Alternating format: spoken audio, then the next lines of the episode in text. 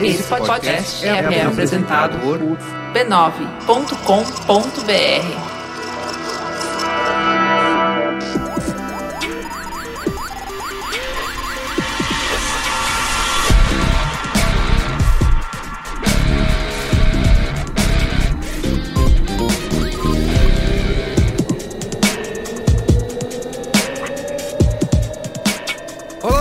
eu sou o Carlos Merigo, esse é o Braincast número 246. Estou aqui hoje com Luiz e Gino. Jovem. Temos a volta dele, o adorado, amado, Olga Mendonça. E aí, pessoal, tudo bem? Temos convidado aqui, Olga. Apresenta ele aí. Eita! Mil coisas. Eu não consigo falar Gustavo Bonfilioli, mas é o Gus. A louca. Mas, você acha que eu preciso apresentar o Gus? Fala quem é você aí. Fala aí, Gustavo. Ah, eu sou uma bicha, gente. Só uma bicha aí, mais uma no mundo gorda, perdida. Entendeu? Em desconstrução. Mas além disso, trabalho, né, com consultoria LGBT aí, e, em diversidade. E tô aqui pra somar no debate. Obrigado a todos. Muito bem, daqui a pouco o William Bonner vai sortear os papeizinhos. Né? Cada tema que a gente vai. Lembra? Lá o William Bonner Sim, sim, eu sei o que você tá falando. Pro Aécio. O que, que era? Algum tema. O seu tema é educação. Isso. e tinha algumas levantadas de bola muito geniais. Levi Enfim, Fidelix, seu tema é transporte. Isso. Exato. Perfeito, né?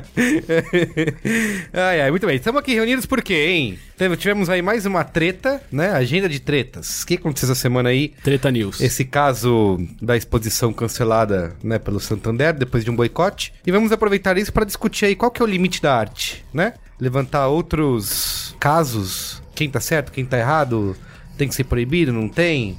Vamos pegar carona no assunto pra conseguir plays e likes. Exato. É isso? em resumo, é isso, Luiz Gino. Você é um Gestor. aproveitador. isso, isso é gestão. Então, então tá bom, vamos lá. Comentando nos comentários? Vamos lá. Comentando nos comentários.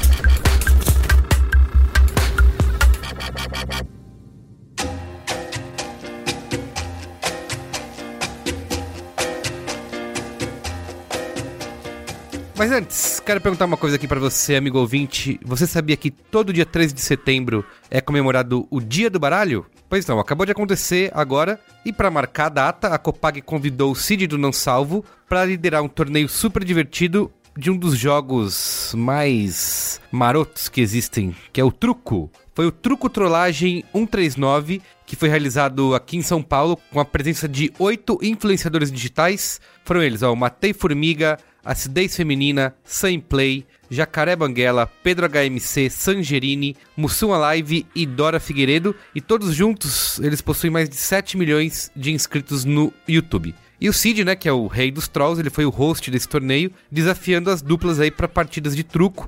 E a dupla vencedora levou uma viagem para Curaçao. E quem perdeu, obviamente, teve que aguentar aí muita trollagem do Cid. E você pode assistir todos os episódios desse desafio lá no canal oficial da Copag no YouTube, que é youtube.com barra ou também pelo site diadobaralho.com.br. É um site super legal, super bonitão aí, pode acessar, eu vou botar o link aí no post para você entrar. Mas já aproveita agora, ó, diadobaralho.com.br, tá bom?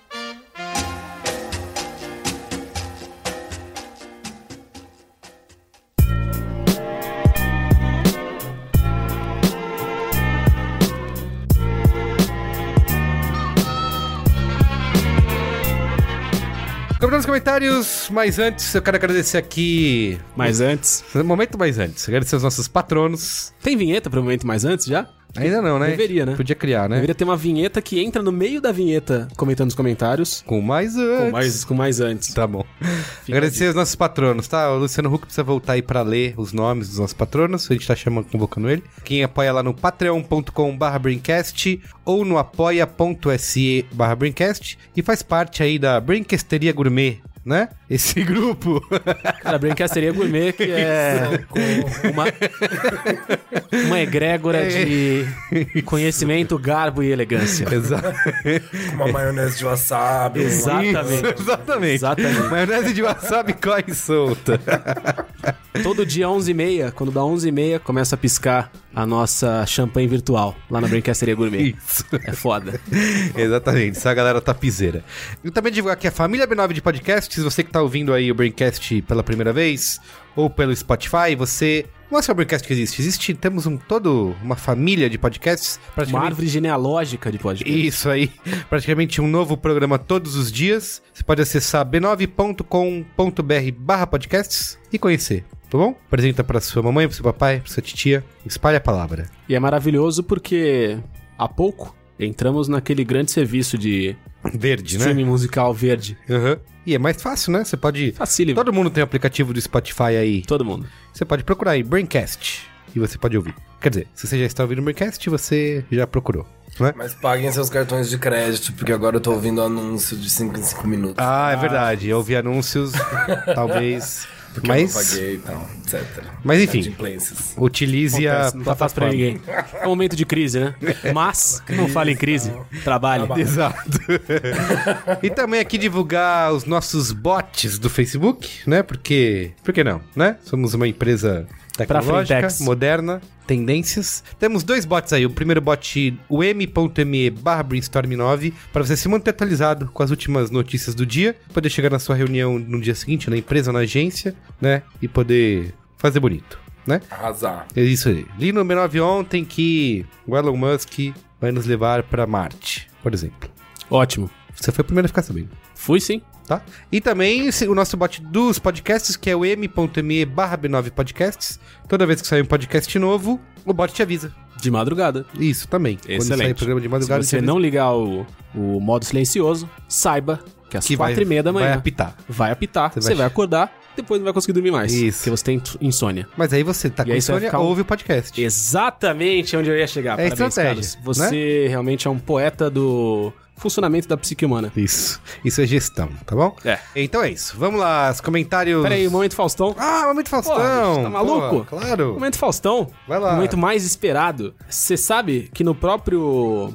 Quer dizer, na verdade não. Esse aqui não me parou. Me pararam num samba um dia desses, cara. Tava No samba, olha tava, só. Tava num samba na Rua do Ouvidor, lá no centro do Rio. E aí foi muito curioso que foi uma mamãe. A mamãe chegou assim e falou: Você é o Luiz Gino? Eu falei, sou sim. Achei estranho. Ela falou: Meu filho, meu filho te adora. E aí o filho tava atrás dela. e Meu o filho, filho era mais velho que eu. Então foi. Você achou que era um jovem de. É, eu achei que era um jovem, tipo, 14 anos. Isso. Nossa, Braincast. E não era. Nossa, eu tive um momento Faustão, que obviamente eu não anotei o nome da pessoa, e foi um momento Faustão com um momento confissão. Tipo, que bonito. Foi bem difícil, assim, aquele momento eu ter que confessar isso. Eu tinha gravado o 54%, o capítulo aqui, e eu fui o Darth Vader. Eu estava super com rinite, eu fiquei, tipo, o tempo inteiro no programa, respirando muito fundo. assim. O Darth E aí o Vader. cara, tipo, falou, pô, Lembrou eu disso. vi que você falou, adorei, tal, tal, tal. Putz, nunca tinha pensado dessa forma, blá, blá, blá, blá, blá. Seu nariz tá melhor. E, não, e o pior é assim, ele falou assim, meu, mas tinha alguém que tava muito resfriado. Eu falei, sou eu.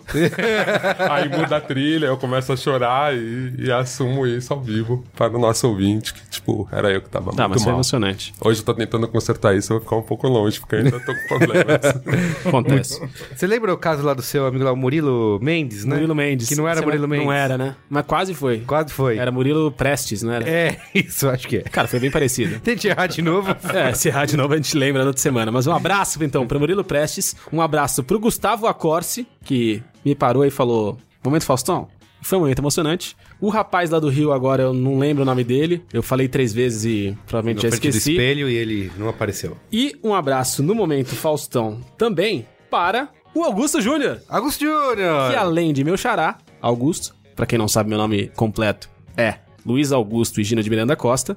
O Augusto Júnior é, talvez não seja o maior conhecedor da história do carnaval carioca, mas com certeza é o mais simpático conhecedor do carnaval carioca. No Rio de Janeiro e região. Muito bem. Grande figura, Augusto. Muito bem, então, abraços aí, né? A gente é muito querido, queridão, simpaticão. Muito bem. O último programa foi o 245, foi dos Indie Games. Ah, o da semana passada foi que você não me convidou. Tô falando aqui agora pro Brasil saber. Você foi convidado, Saber a verdade. sim, senhor. Entendeu? Saber a verdade. Mas... não me convidou pro podcast sobre videogame. Entendeu? Achei que você foi, era que nem o Luiz Assuda aqui. É, É de games, é. né? Então não... Não, no passado, não é? Precisava de videogame? Me ligava. E3, jogar, né? Vamos Isso. pra E3, vamos viver Agora os só, games. agora só outros temas chatos Não, e sérios, só né? me liga agora quando Falar tema divertido. quer montar quebra-cabeça e... Não é? Absurdo. Tá bom, o último programa Braincast 245 foi Independência ou Morte, a revolução dos indie games. Né? Tivemos muitos elogios, porque foi uma...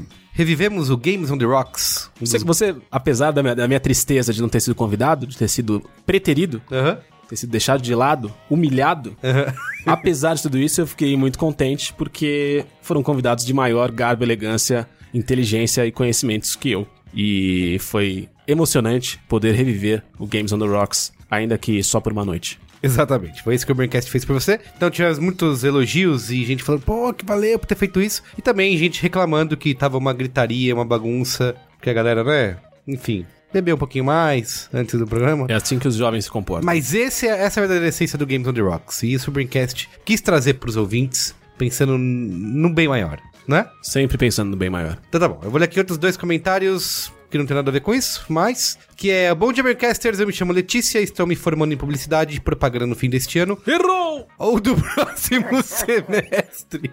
Depende, depende de quando eu vou conseguir comprovar minhas horas de estágio ainda não realizadas. Momento Faustão, continuando aqui.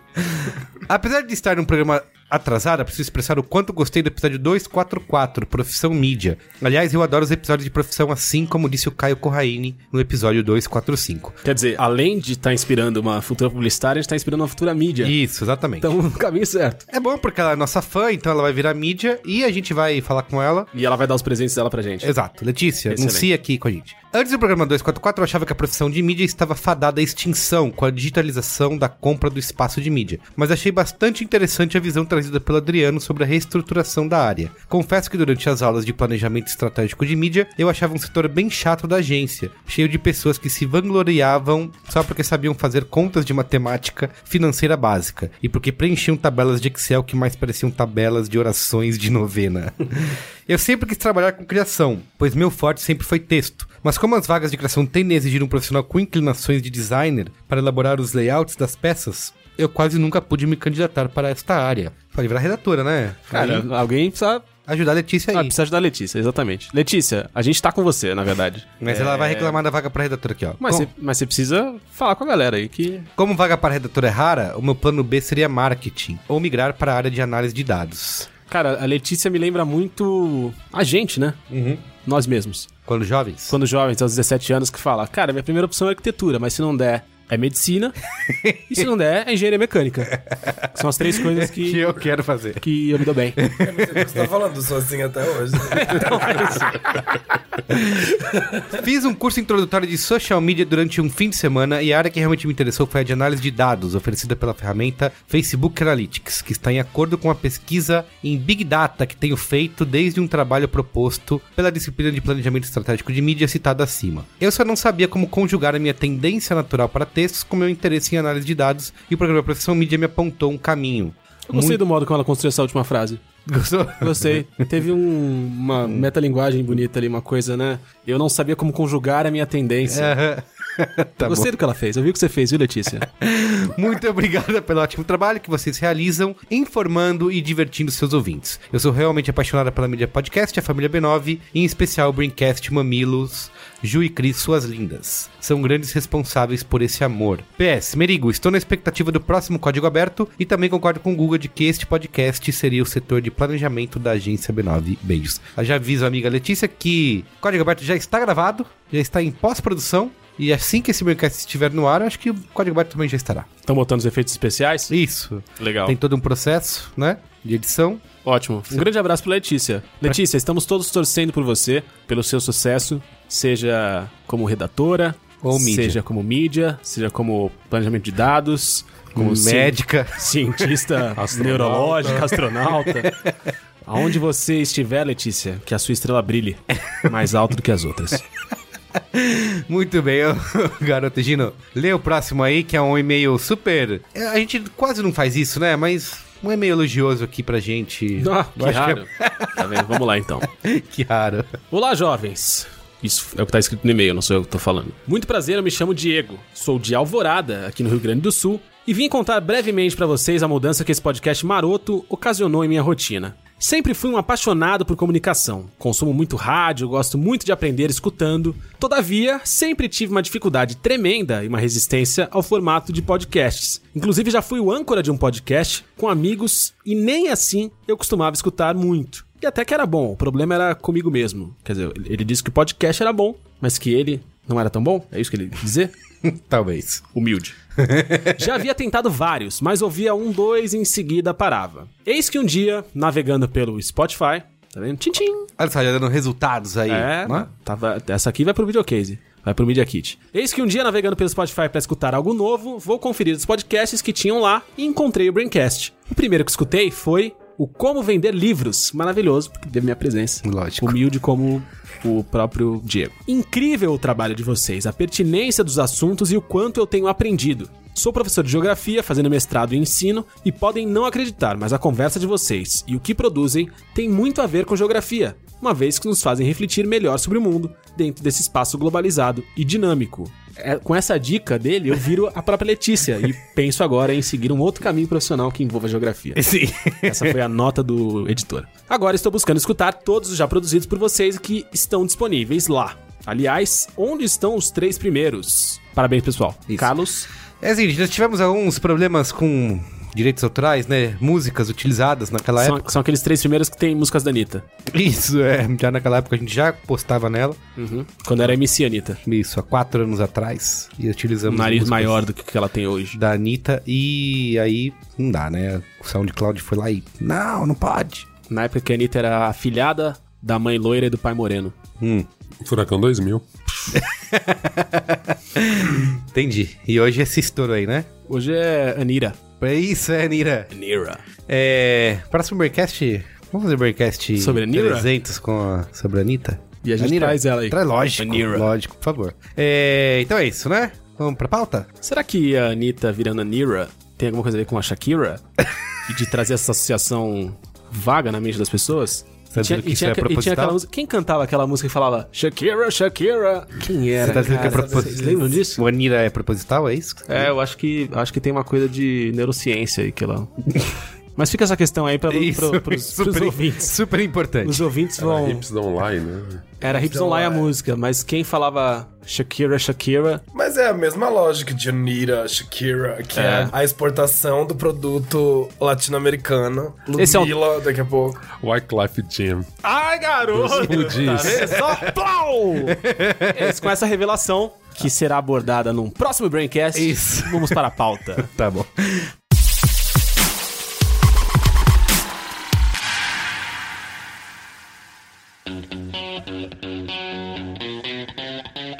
Vamos lá. Qual é o limite da arte, né? Tivemos aí, vou aqui tentar resumir o caso pra gente começar a discussão. Vocês podem me interromper, me corrigir, tiverem mais informações aí pra. Que a gente teve aí um prematuro encerramento de uma exposição chamada Queer Museu, né? Cartografias da diferença na arte brasileira, que aconteceu estava acontecendo em Porto Alegre. Ela ia durar até outubro, né? Acho que um mês antes, um mês e pouco antes de- do encerramento, ela foi encerrada pelo Santander Cultural.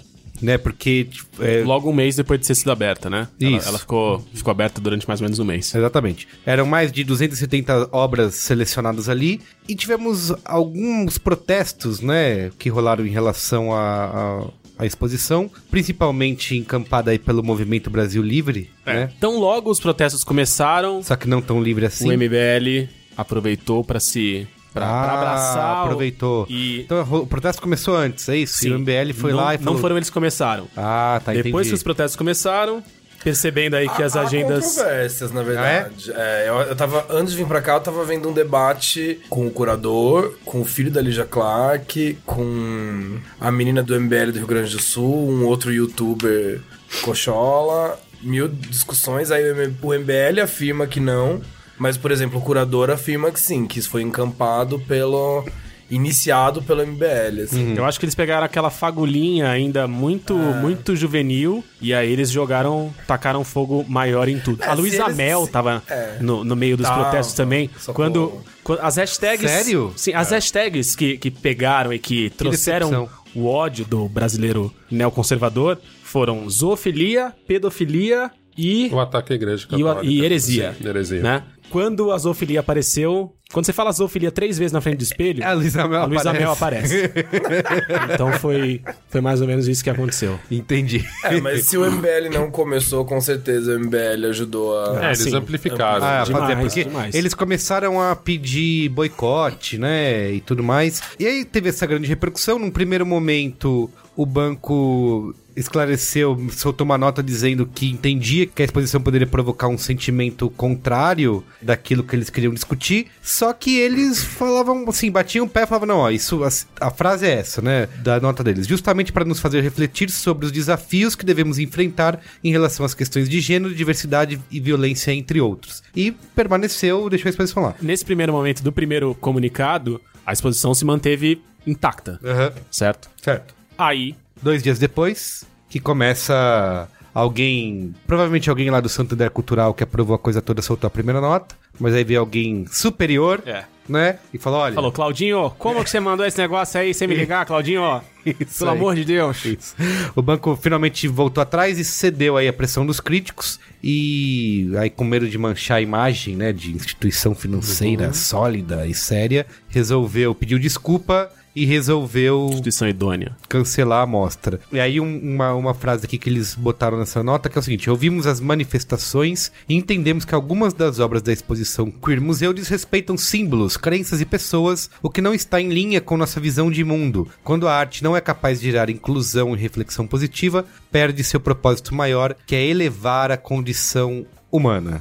Enfim, Aí esse é o caso, né? A gente, tivemos um dia aí, nessa começo de semana, uma batalha nas redes sociais e na mídia de gente contra e a favor dessa decisão. E aí eu queria saber de vocês aí, o que, que vocês acham, pensamentos gerais aí sobre essa decisão do Santander de cancelar essa exposição. Eu comecei a acompanhar essa discussão, principalmente nas redes sociais. Teve várias coisas que me incomodaram. Principalmente, sempre nessas discussões, as pessoas começam a fazer falsos paralelos. Né? Que aí são incríveis, né? É o show. Até chegar no Hitler. É, agora eles já estão pulando porque ele é de direita. Né?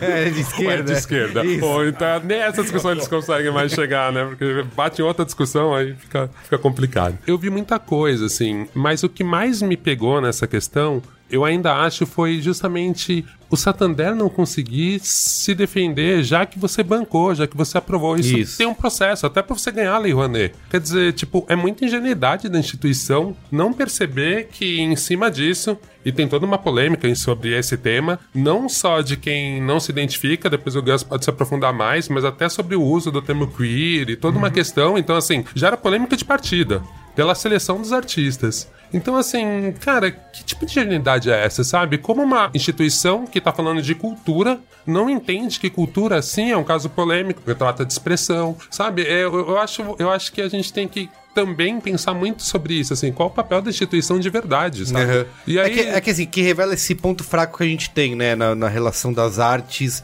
com a empresa. Que o que é escolhido hoje, a gente até falou bastante isso num programa sobre a Lei Rouanet, que a gente gravou aqui do Isso. Braincast, vale, vale ouvir, que é que tudo é moldado em torno do marketing, né? E não necessariamente da cultura. Então, assim, ah, o Santander escolheu esse negócio, mas do ponto de vista do marketing, alguém avaliou lá que isso seria ruim, É. e aí manda É tirar. aquilo, parti- entendeu? partindo do princípio que, teoricamente, as instituições que mais investem em cultura no país são instituições financeiras, instituições com interesses É, comerciais. Exatamente. Então, a cultura mira o interesse mais comercial do, Do que o público, Do que né? público, ou de discussão, ou de relevância da arte enquanto arte. né? É, é isso que é complicado, né? A gente passou esse papel de curador, né? De curador da arte para gerentes de marketing, para É diretores isso. de marketing. Pros que não mecenas. vivem que não vivem a arte. E isso, isso ok, né? Porque sempre foi assim, né? É. Tipo assim, desde 1800, quem paga a arte é quem tem o poder. E esse cara que tem o poder, que tem o dinheiro, que antes foi a igreja, que depois, enfim, vou discutir medieval aqui, porque eu não tenho profundidade mas para o isso. mecenato continua, mas, né? mas assim, mas você. E é,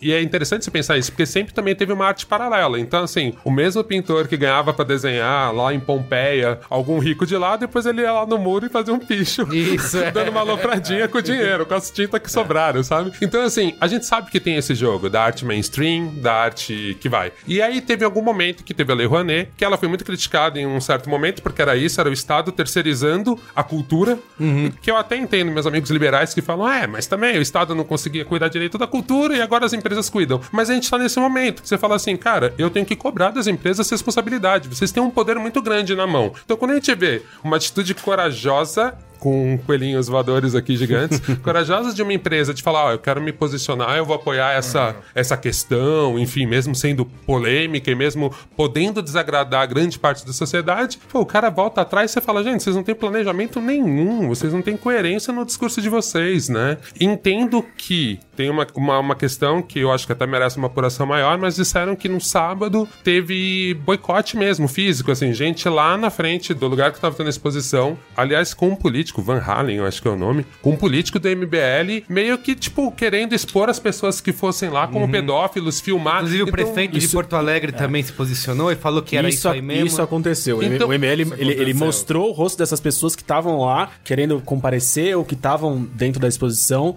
e foram atrás de descobrir quem era pra, es- pra expor essas pessoas a É uma essa... lógica Charlottesville distorcida, é, sabe? é. Então, assim, a gente tem que lembrar, claramente, as instituições têm que ter isso muito, muito forte na cabeça deles. Assim, liberdade de expressão não é discurso de ódio. Liberdade de expressão não é discurso de ódio, sabe? Porque, assim, não quer dizer porque o cara.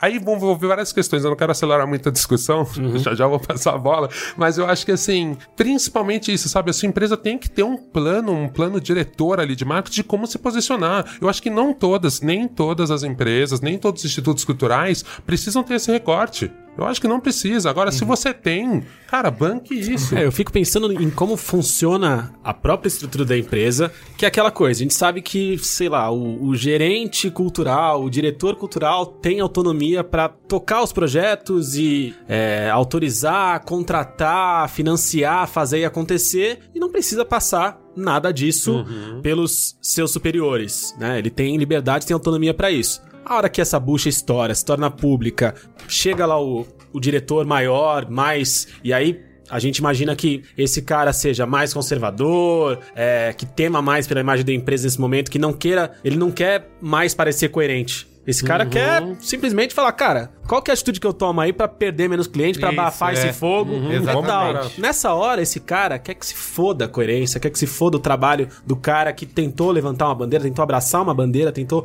ser ao mínimo simpático com uma bandeira. Quer que se foda. Ele quer saber da constituição dele. Quero bônus no final do É, ano. eu quero bônus no final do É ano. que, quero isso que o Oga tava falando é, é que eu acho que a gente tá vivendo também um ponto muito específico da história, né? Um ponto de inflexão muito forte. Porque por que, que essas coisas, de certa forma, não aconteciam nessas relações entre instituições privadas, galerias e a própria indústria da arte? Porque a indústria da arte sempre existiu. É, a ideia de arte, que é essa ideia que hoje a gente acha conservadora, mas que por muito tempo foi meio que única, é que a ideia de arte, ela vem da elite artística, né? Ela vem da Europa, ela é eurocêntrica. Todos os, os pintores, toda a música clássica, todos esses grandes nomes da história da arte, eles vêm de um contexto branco, europeu, cisgênero. E a arte, ela foi toda pautada por isso ao longo da sua história. Todas as manifestações populares elas eram simplesmente manifestações populares, elas não eram arte, né? Elas não eram cultura, né? Então.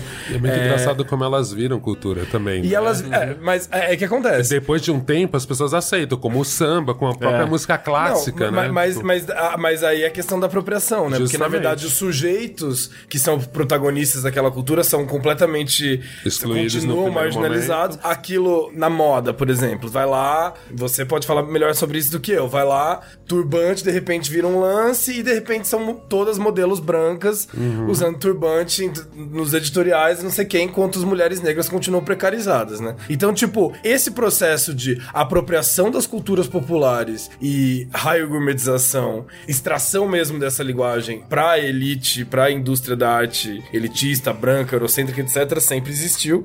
E agora, com tudo que a gente tá vendo na comunicação, na arte, na moda, na cultura, no sentido mais amplo, essas narrativas periféricas, elas estão ganhando uma visibilidade inédita. Né? Então, ganhando essa visibilidade inédita, se começam ainda de um jeito muito inofensivo, muito gourmetizado, a querer colocar essas narrativas nos espaços de poder, nas galerias, nos espaços de instituições, etc. A partir do momento que isso passa a acontecer, essas coisas começam a entrar em conflito. O que eu acho mais triste dessa situação é que essa exposição, se você for, pensar na palavra queer e no que ela representa, porque isso é pauta para um outro rolê, mas o queer ele é um, ele é uma teoria, né? E é uma teoria, enfim, vários autores aí estão falando, autoras mas principalmente autores que estão nesses contextos brancos, europeus, americanos, etc. E ela vem pra cá um pouco gourmetizada nesse rolê também, entendeu? Uhum. Tipo, essa exposição, antes de acontecer tudo isso, eu tinha vários problemas em relação a ela, porque é um queer que tem pessoas que não são queer ali, entendeu? Tem, tipo, Portinari, não sei o quê. Tipo, ela tá bem nessa coisa de tentar fazer o, o queer ser mainstream, só que abrindo muitas concessões para ele e excluindo as pessoas que são queer de fato, que são desobedientes de gênero, que são LGBTs, que são LGBTs periféricas, LGBTs negras, etc. E colocando num contexto de galeria, nanana, e mesmo assim acontece isso. Só pelo uso da palavra quick também, isso é, também é babado, né? Porque é com a coisa lá da ideologia de gênero que a reaçada criou, o queer virou a palavra proibida. Tipo, falar queer é que nem falar, tipo, nossa, nossas crianças, entendeu? Uhum. Tipo, as pessoas já relacionam com uma série de coisas e, tipo, isso é completamente abjeto. E é bem isso, os nossos corpos, né? LGBTs, periféricos, trans, desobedientes de gênero. Esses corpos, eles, eles passam de objeto para objeto, parafraseando a Jupe do bairro, eles passam de objeto para objeto, eles são. Essa cultura é apropriada de alguma forma, ela vai para as galerias de um jeito apropriado, e mesmo assim isso gera essa treta que gerou. E aí a gente se vê na situação de ter que lutar por um negócio que a gente nem acreditava tanto assim, uhum. só porque é tipo o mínimo do mínimo, entendeu? Sim.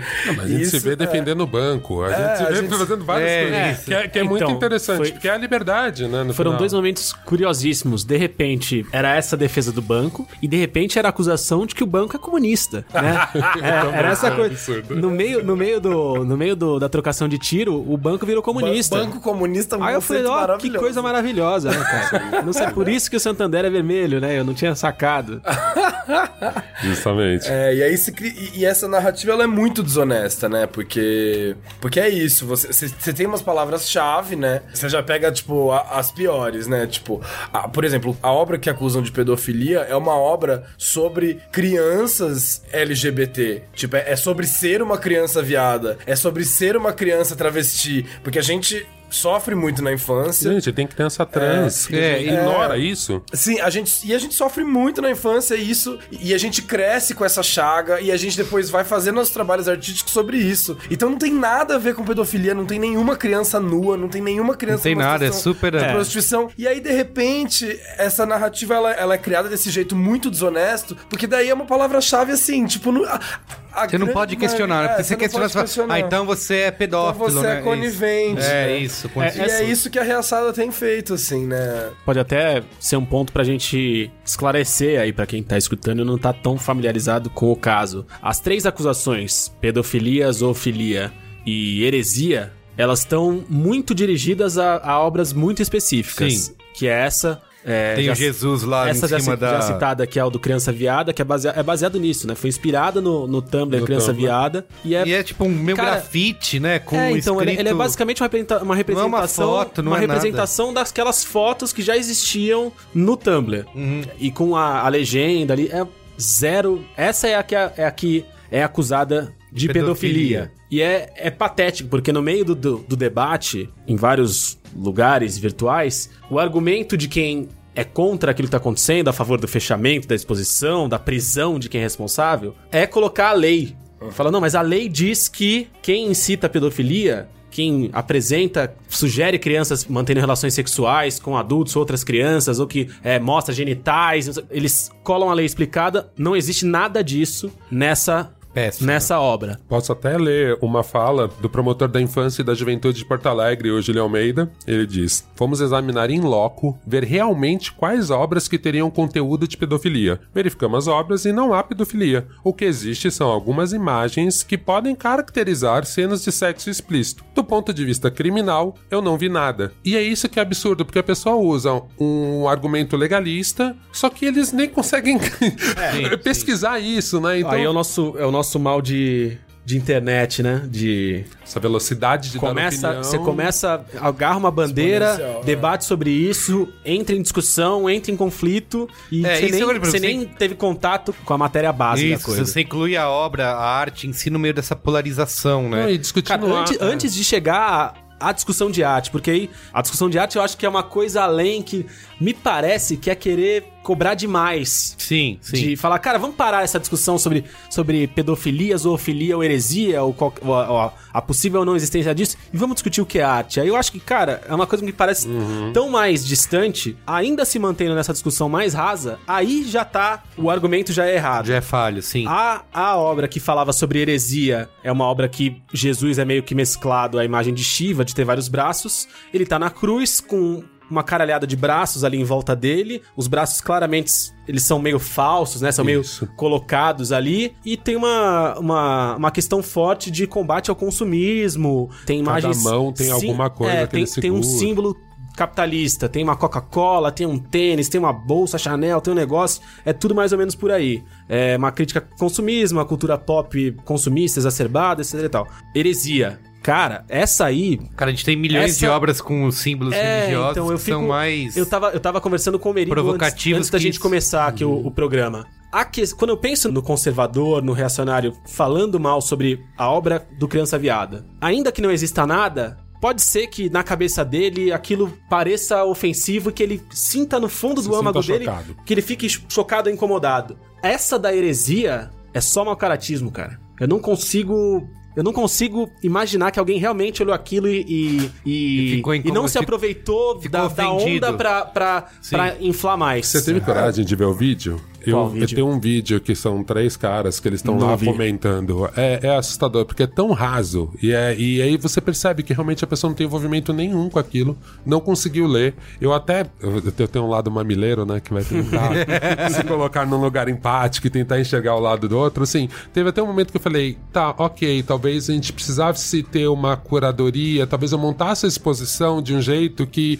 Eu tô falando aqui sem ter ido lá, sem ter visto, tá? Mas assim, pensando que a maioria das, das, das montagens de, de exposições de artes plásticas geralmente são assim, a maioria das vezes elas partem de um lugar que todo mundo já sabe. Todo mundo conhece a varejão, tal, tal, tal, e bota uma legenda, o material que foi utilizado e pronto. Até pra dar liberdade da pessoa interpretar a obra e depois Lógico. procurar. Mas eu acho que talvez, em casos desse tipo, vem da ignorância das pessoas que estavam vendo lá, Falta aquele textão no começo eu acho que pra talvez. inserir a, cri- a pessoa. Talvez Um precisasse. disclaimer. Talvez precisasse ser mais didático em alguns espaços. Tudo bem, mas sabe? a pessoa nunca visitou. Então, não tem uma vivência nenhuma. vida, não, né? não, não Porque- tem a vivência. Não tem a vivência. Isso, que- isso que eu fico pensando assim, ok, já, já entendemos que isso tá aberto para um público muito grande, não tinha restrição de idade. Então, assim. Ah, é uma coisa que encanaram, que eu acho que não sei quem do MBL fala, De restrição, né? é que diz que era, era voltada para estudantes e jovens, Não, uma e não sei o quê. besteira, é uma E diz que não falácia. é, né? E diz que É, não é é. porque assim, primeiro que tem uma cláusula na lei, na lei Rouanet que diz que você. Eu posso até procurar ela aqui depois pra falar certinho. Mas o que é mais importante pra você entender? Você pode ser, é, receber o incentivo da lei Rouanet sem completar todas as, a- a- as categorias. Sim. Então você pode completar parcialmente uma categoria. E assim, eu acho que se o MBL entendesse o valor da cultura, se as pessoas que estão ameaçadas entendessem o valor da cultura, elas poderiam exigir isso. Eu acho até super tranquilo e ok, assim, tipo, gente, pode botar essa daqui em específico, que tem a menina, que tem o cara comendo um, um animal. Essa, essa é a, essa é a Tipo, terceira que a gente não pode chegou esconder ainda. essa. Ai, desculpa. Não, mas, vamos, desculpa, mas vamos chegar. Vamos É, chegar. mas assim, você pode esconder essa. pra- Eu acho até razoável, apesar de não concordar. Um lado meu não concorda, mas eu acho que seria um caminho do meio. E isso é saudável enquanto sociedade. E a arte espera isso, que se questione, que briga. A arte é pra isso. Agora, quando você vê que a pessoa não consegue nem É. entender É, a eu queria- agressão. Eu queria, fazer um ponto sobre isso, só porque, assim, a coisa que mais tá acontecendo na minha timeline agora são pessoas pegando obras consagradíssimas de pintores consagradíssimos que tem, tipo, canibalismo, racismo, zoofilia. Tem, tem. nananana, e tipo, e essa? E essa? Porque assim, por que, que essa concessão tem que ser aberta numa exposição sobre queer e não numa exposição que simplesmente é sobre um pintor europeu, entendeu? Porque é esse o ponto. Tipo, por quê? Por causa da homofobia estrutural, da transfobia estrutural, da. Porque as pessoas elas estão condicionadas a achar que aquilo é ainda pior por se tratar de temáticas LGBT. É verdade. Né? Tipo, se, se- total. se é só um pintor com um quadro de, com canibalismo, tipo, a pessoa pode gostar ou não gostar. A mãe de família pode. Ai, que feio. Mas, tipo, se alguém. Ai, mas é um pintor europeu ali. Ah, tá. Tipo, né? Se é o- Meio que tudo é Não, justificado o- porque é uma. É uma se, coisa. é o, se é o Cronos comendo, é uma comendo coisa os filhos do. Goya, É, tá tudo bem. exatamente. Exatamente, Goya. Tem o É, Baltus, né? Que é aquele pintor francês que, cara, ele tem uma obsessão por retratar meninas e olhar debaixo da saia, sabe? Então, saia levantada. Tem um que é, é- é uma aula, é- chama Guitar Lesson, né? Em inglês, aula de, de violão. E, e aí é uma outra mulher segurando uma menina com a saia levantada, que tá nua, e como se a mulher estivesse tocando na menina, assim. Isso tá no- no museu- nos museus por aí, entendeu? e Sim, assim, gente, ninguém. É, é muito escroto, na verdade, porque é o que eu tava falando antes, é tipo, é o mais inofensivo possível aquilo, entendeu? Chega até a dar. É che- muito inofensivo, já dava, é um desconf- já dava um desconforto pras pessoas LGBT, pras pessoas trans, pras pessoas desobedientes de gênero, assim. Já dava um desconforto. Tipo, ah, mas tá, né? Vai gerar alguma discussão, pelo menos, ok, não sei o quê. E aí, mesmo assim, é tipo, ro- rola esse backlash. Isso só acontece por causa de LGBTfobia estrutural, que daí, no final das contas, no fundo, no fundo, a pessoa que acha, acha que aquilo é degenerado, porque no fundo ela acha que viada é degenerada. Que é isso, que, Que que a criança viada, tipo, meu Deus, nossas crianças, vão fazer isso com as nossas crianças? Que ninguém tá Criança fazendo, viada, é, mas tá retratando algo tipo, que existe, né? Tem uma coisa que muito foi comparado, e o Olga falou sobre isso, eu queria que ele falasse mais da, dessas falsas simetrias, né? Porque foram vários casos, lembrando, por exemplo, de obras que foram consideradas racistas, até peças teatrais e tudo mais, e que aí o que ficou dito é que, ah, vocês estão reclamando da direita conservadora, mas vocês, esquerdas, também eh, não aceitaram tal obra, tal peça também sofreu boicote, porque era racista, porque mostrava mulheres em posição de submissão, enfim. Esses casos foram levantados em torno disso. E aí, o Olga tinha falado sobre esse lance que você disse que acredita que isso é uma falsa simetria, né? Que não... Sim. É, até vou falar um dos casos que eu tinha visto, que era sobre uma peça que a- o grupo de teatros fofos apresenta, encenam. Eles iriam fazer uma peça que chama A Mulher do Trem. Essa peça ia rolar no Itaú Cultural. Só que essa peça, que é um texto europeu, super antigo, tal, tal, tal, que ele descende, a, a narrativa dele descende do teatro circense. Então, que os atores falam que eles usam máscara. Ela pintava dois atores brancos como negros, fazendo alusão a blackface. Então, assim, você tinha dois atores brancos fazendo o papel de negros. Até durante o debate, para se entender isso, eu tava nesse debate que o Itaú Cultural, antes deles, eles não censuraram, né? Então, primeiro as pessoas têm que entender que os grupos negros fizeram uma manifestação, eles não censuraram. Com o volume das manifestações, o Itaú Cultural, que aí eu acho que foi muito mais bem preparado do que o Santander, promoveu uma discussão. Que a discussão, aliás, chama Arte, Sociedade e Representação do Negro. Quer dizer, foi uma discussão até mais abrangente do que a peça que tinha blackface. Foi sobre como o negro é representado. Então, Essa ele- foi só o estopim. o Itaú foi muito inteligente de. inteligente e, de certa forma, se sentiu na obrigação também, né? Eles Sim. não, não foram bonzinhos exatamente. Sim, sim. Mas eles entenderam que, assim, cara, tem uma discussão muito maior aí. Por quê? Não passou pelo nosso filtro essa imagem de blackface, não passou pelo nosso filtro quando a gente divulgou um vídeo de 40, 40 segundos que tinha essa imagem, que meu, é muito discutida entre os movimentos negros, que isso era ofensivo. Agora, por que que hoje em dia ofende? Que tem um pouco da fala do Gus. Porque hoje em dia tem negro com voz que pode discutir. Então, assim, às vezes as pessoas falam, nossa, mas antes isso Sempre não era assim." racismo. Então Isso. é isso. Hoje em dia os trapalhões não vai passar na TV como passava antes. Porque hoje em dia, quem tá determinando o que é arte também, quem tá conseguindo pautar e ter protagonismo, são as minorias, são os grupos identitários. Então, assim, não vai mais passar. Vamos ter que ser mais inteligente quem faz a curadoria pra entender, vai ter que aprender mais. É. Vai ter que entender essa sensibilidade. Então, o que que eu acho, principalmente só pra fechar esse, esse assunto, o que que eu acho complicado, assim? Porque eu acho que você confundir manifestação com censura é uma coisa, você tentar achar que, sendo que essa imagem, ela, ela é nitidamente racista. Ela, ela realmente é. Ela é comprovada. As É um símbolo discutem, racista, É um né? símbolo de verdade. Agora, se você não entendeu, se você olha o, o quadro, por exemplo, que tinha lá de zoofilia, que é um monte de coisas exageradas. São um monte de imagens exageradas. Tem um casal, tipo, que você não espera, branco, sei lá, felando um cabrito. Sim, é. se, se você não consegue ler aquilo como uma provocação, O cara nunca viu aquele o famoso do Hieronymus Bosch lá, que é o, Não, o é- Jardim das Delícias Terrenas, que tem gente com flor enfiada no cu, a galera se comendo toda lá no. Não, e mesmo uma E é uma Purpurp, obra de arte incrível, sabe? É, então, assim, eu acho que Top tem ali. fisting, né? É. Tipo, É, então. Exato. Não, eu acho, eu acho que assim, são, por isso que eu digo que são duas coisas diferentes, assim. Primeiro que, obviamente, racismo tá na nossa lei, tal, tal, tal. Enfim, a gente sabe que isso é errado, a gente sabe que essa representação é errada. A gente entende que o grupo foi lá fez um debate, então assim, não foi só censurar, não. Estavam lá quem protestou, quem começou o protesto, que era Stephanie Ribeiro, que é ativista, enfim, arquiteta, negra, que ela começou. Ela foi a primeira uma das primeiras pessoas a se indignar quando viram esse vídeo e começaram a manifesto nas redes sociais. Estavam lá, tipo, críticos de teatro, tipo, Imar Labak, é, e o diretor da, da peça e um dos atores, quer dizer, tava todo mundo lá pra discutir, pra chegar num acordo, que eu acho que, voltando a dizer, é o papel da arte, quer dizer, discutiu. É. Tudo isso gerou, não foi simplesmente uma censura, não vai ter. Tanto que o grupo mesmo decidiu assim: a gente vai se recolher mesmo, a gente entendeu o que vocês estão falando, a gente não quis em momento algum ofender vocês, isso não. Enfim. Mas você não acha que pode ser re- interpretado como o mesmo caso de.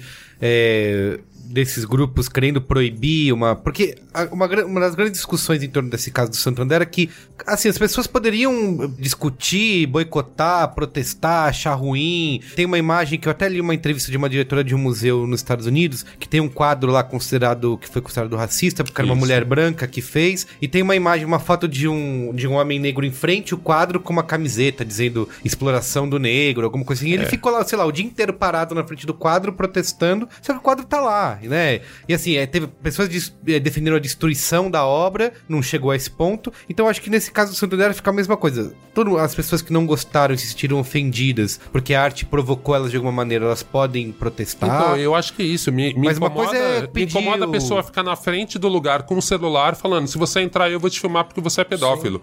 É, é, assim, o cara protestar na rede social porque não gostou, acho que é isso aí. Todo mundo tem que protestar. E eu, e eu acho que, assim, o que mais me incomoda nisso é essa questão do. Que é a velha discussão sempre. O que eu não gosto não é arte, o que eu gosto é, É, arte. isso. No Que final foi, você para. Que foi o argumento da menina do MBL, que a gente citou, a menina do, do MBL do Rio Grande do Sul. Ela soltou a frase clássica. Pra mim, isso não é arte. Que, que pra mim é sempre irritante. Eu não, que sabia eu que queria- é, eu não sabia que ela era o avatar. É, você de não define. Que definiu que era eu arte na Terra. um- um- uma observação também sobre essa coisa, porque é muito comum a gente cair nisso, tipo, ai, mas realmente, né, tipo, é o ó eles censurarem, mas aí, tipo, mas daí a gente não pode censurar blackface ou o cara que faz uma coisa homofóbica no negócio. É, vira Tipo, discurso de ódio, gente, é- é muito contrário a E é isso. muito comum cair nessa armadilha. E aí a falsa simetria é justamente isso, né? Tipo, a gente vive um momento de disputa narrativa, em que a gente tá pela primeira vez na história da humanidade conseguindo pautar as nossas narrativas e as narrativas que vieram 500 anos antes eram narrativas contrárias à nossa existência.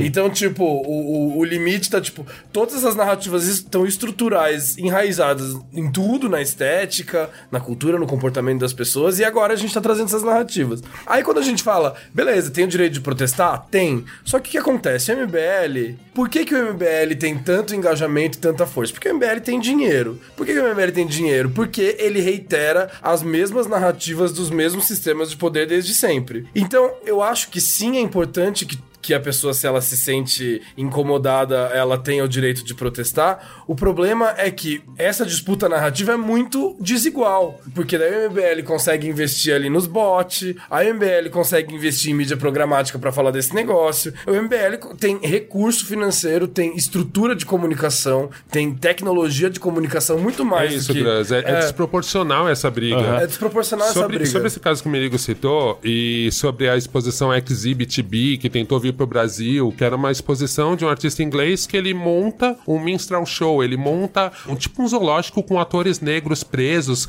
pra mostrar como os negros viviam aquilo. Por que que pra gente, movimento negro, negro, enfim, por que pra gente é agressivo? Por que que essa exposição, em especial nos Estados Unidos, que tinham ativistas, eu, eu não sou a favor de destruir a obra, mas tinham ativistas que estavam protestando. Era uma pintora alemã, se não me lembro, ou branca, de ascendência alemã, que ela chegou e ficava pintando cenas de negros sendo mortos, que foram mortos. E ela dizia, gente, eu tô ajudando vocês, eu tô protestando, eu tô pintando aqui. Mas é o que o Gus disse, assim, gente, desculpa, mas assim, agora que a gente tem o direito de pegar narrativa da nossa mão, de conseguir contar a história sobre a nossa perspectiva, vocês querem se apoderar disso e contar?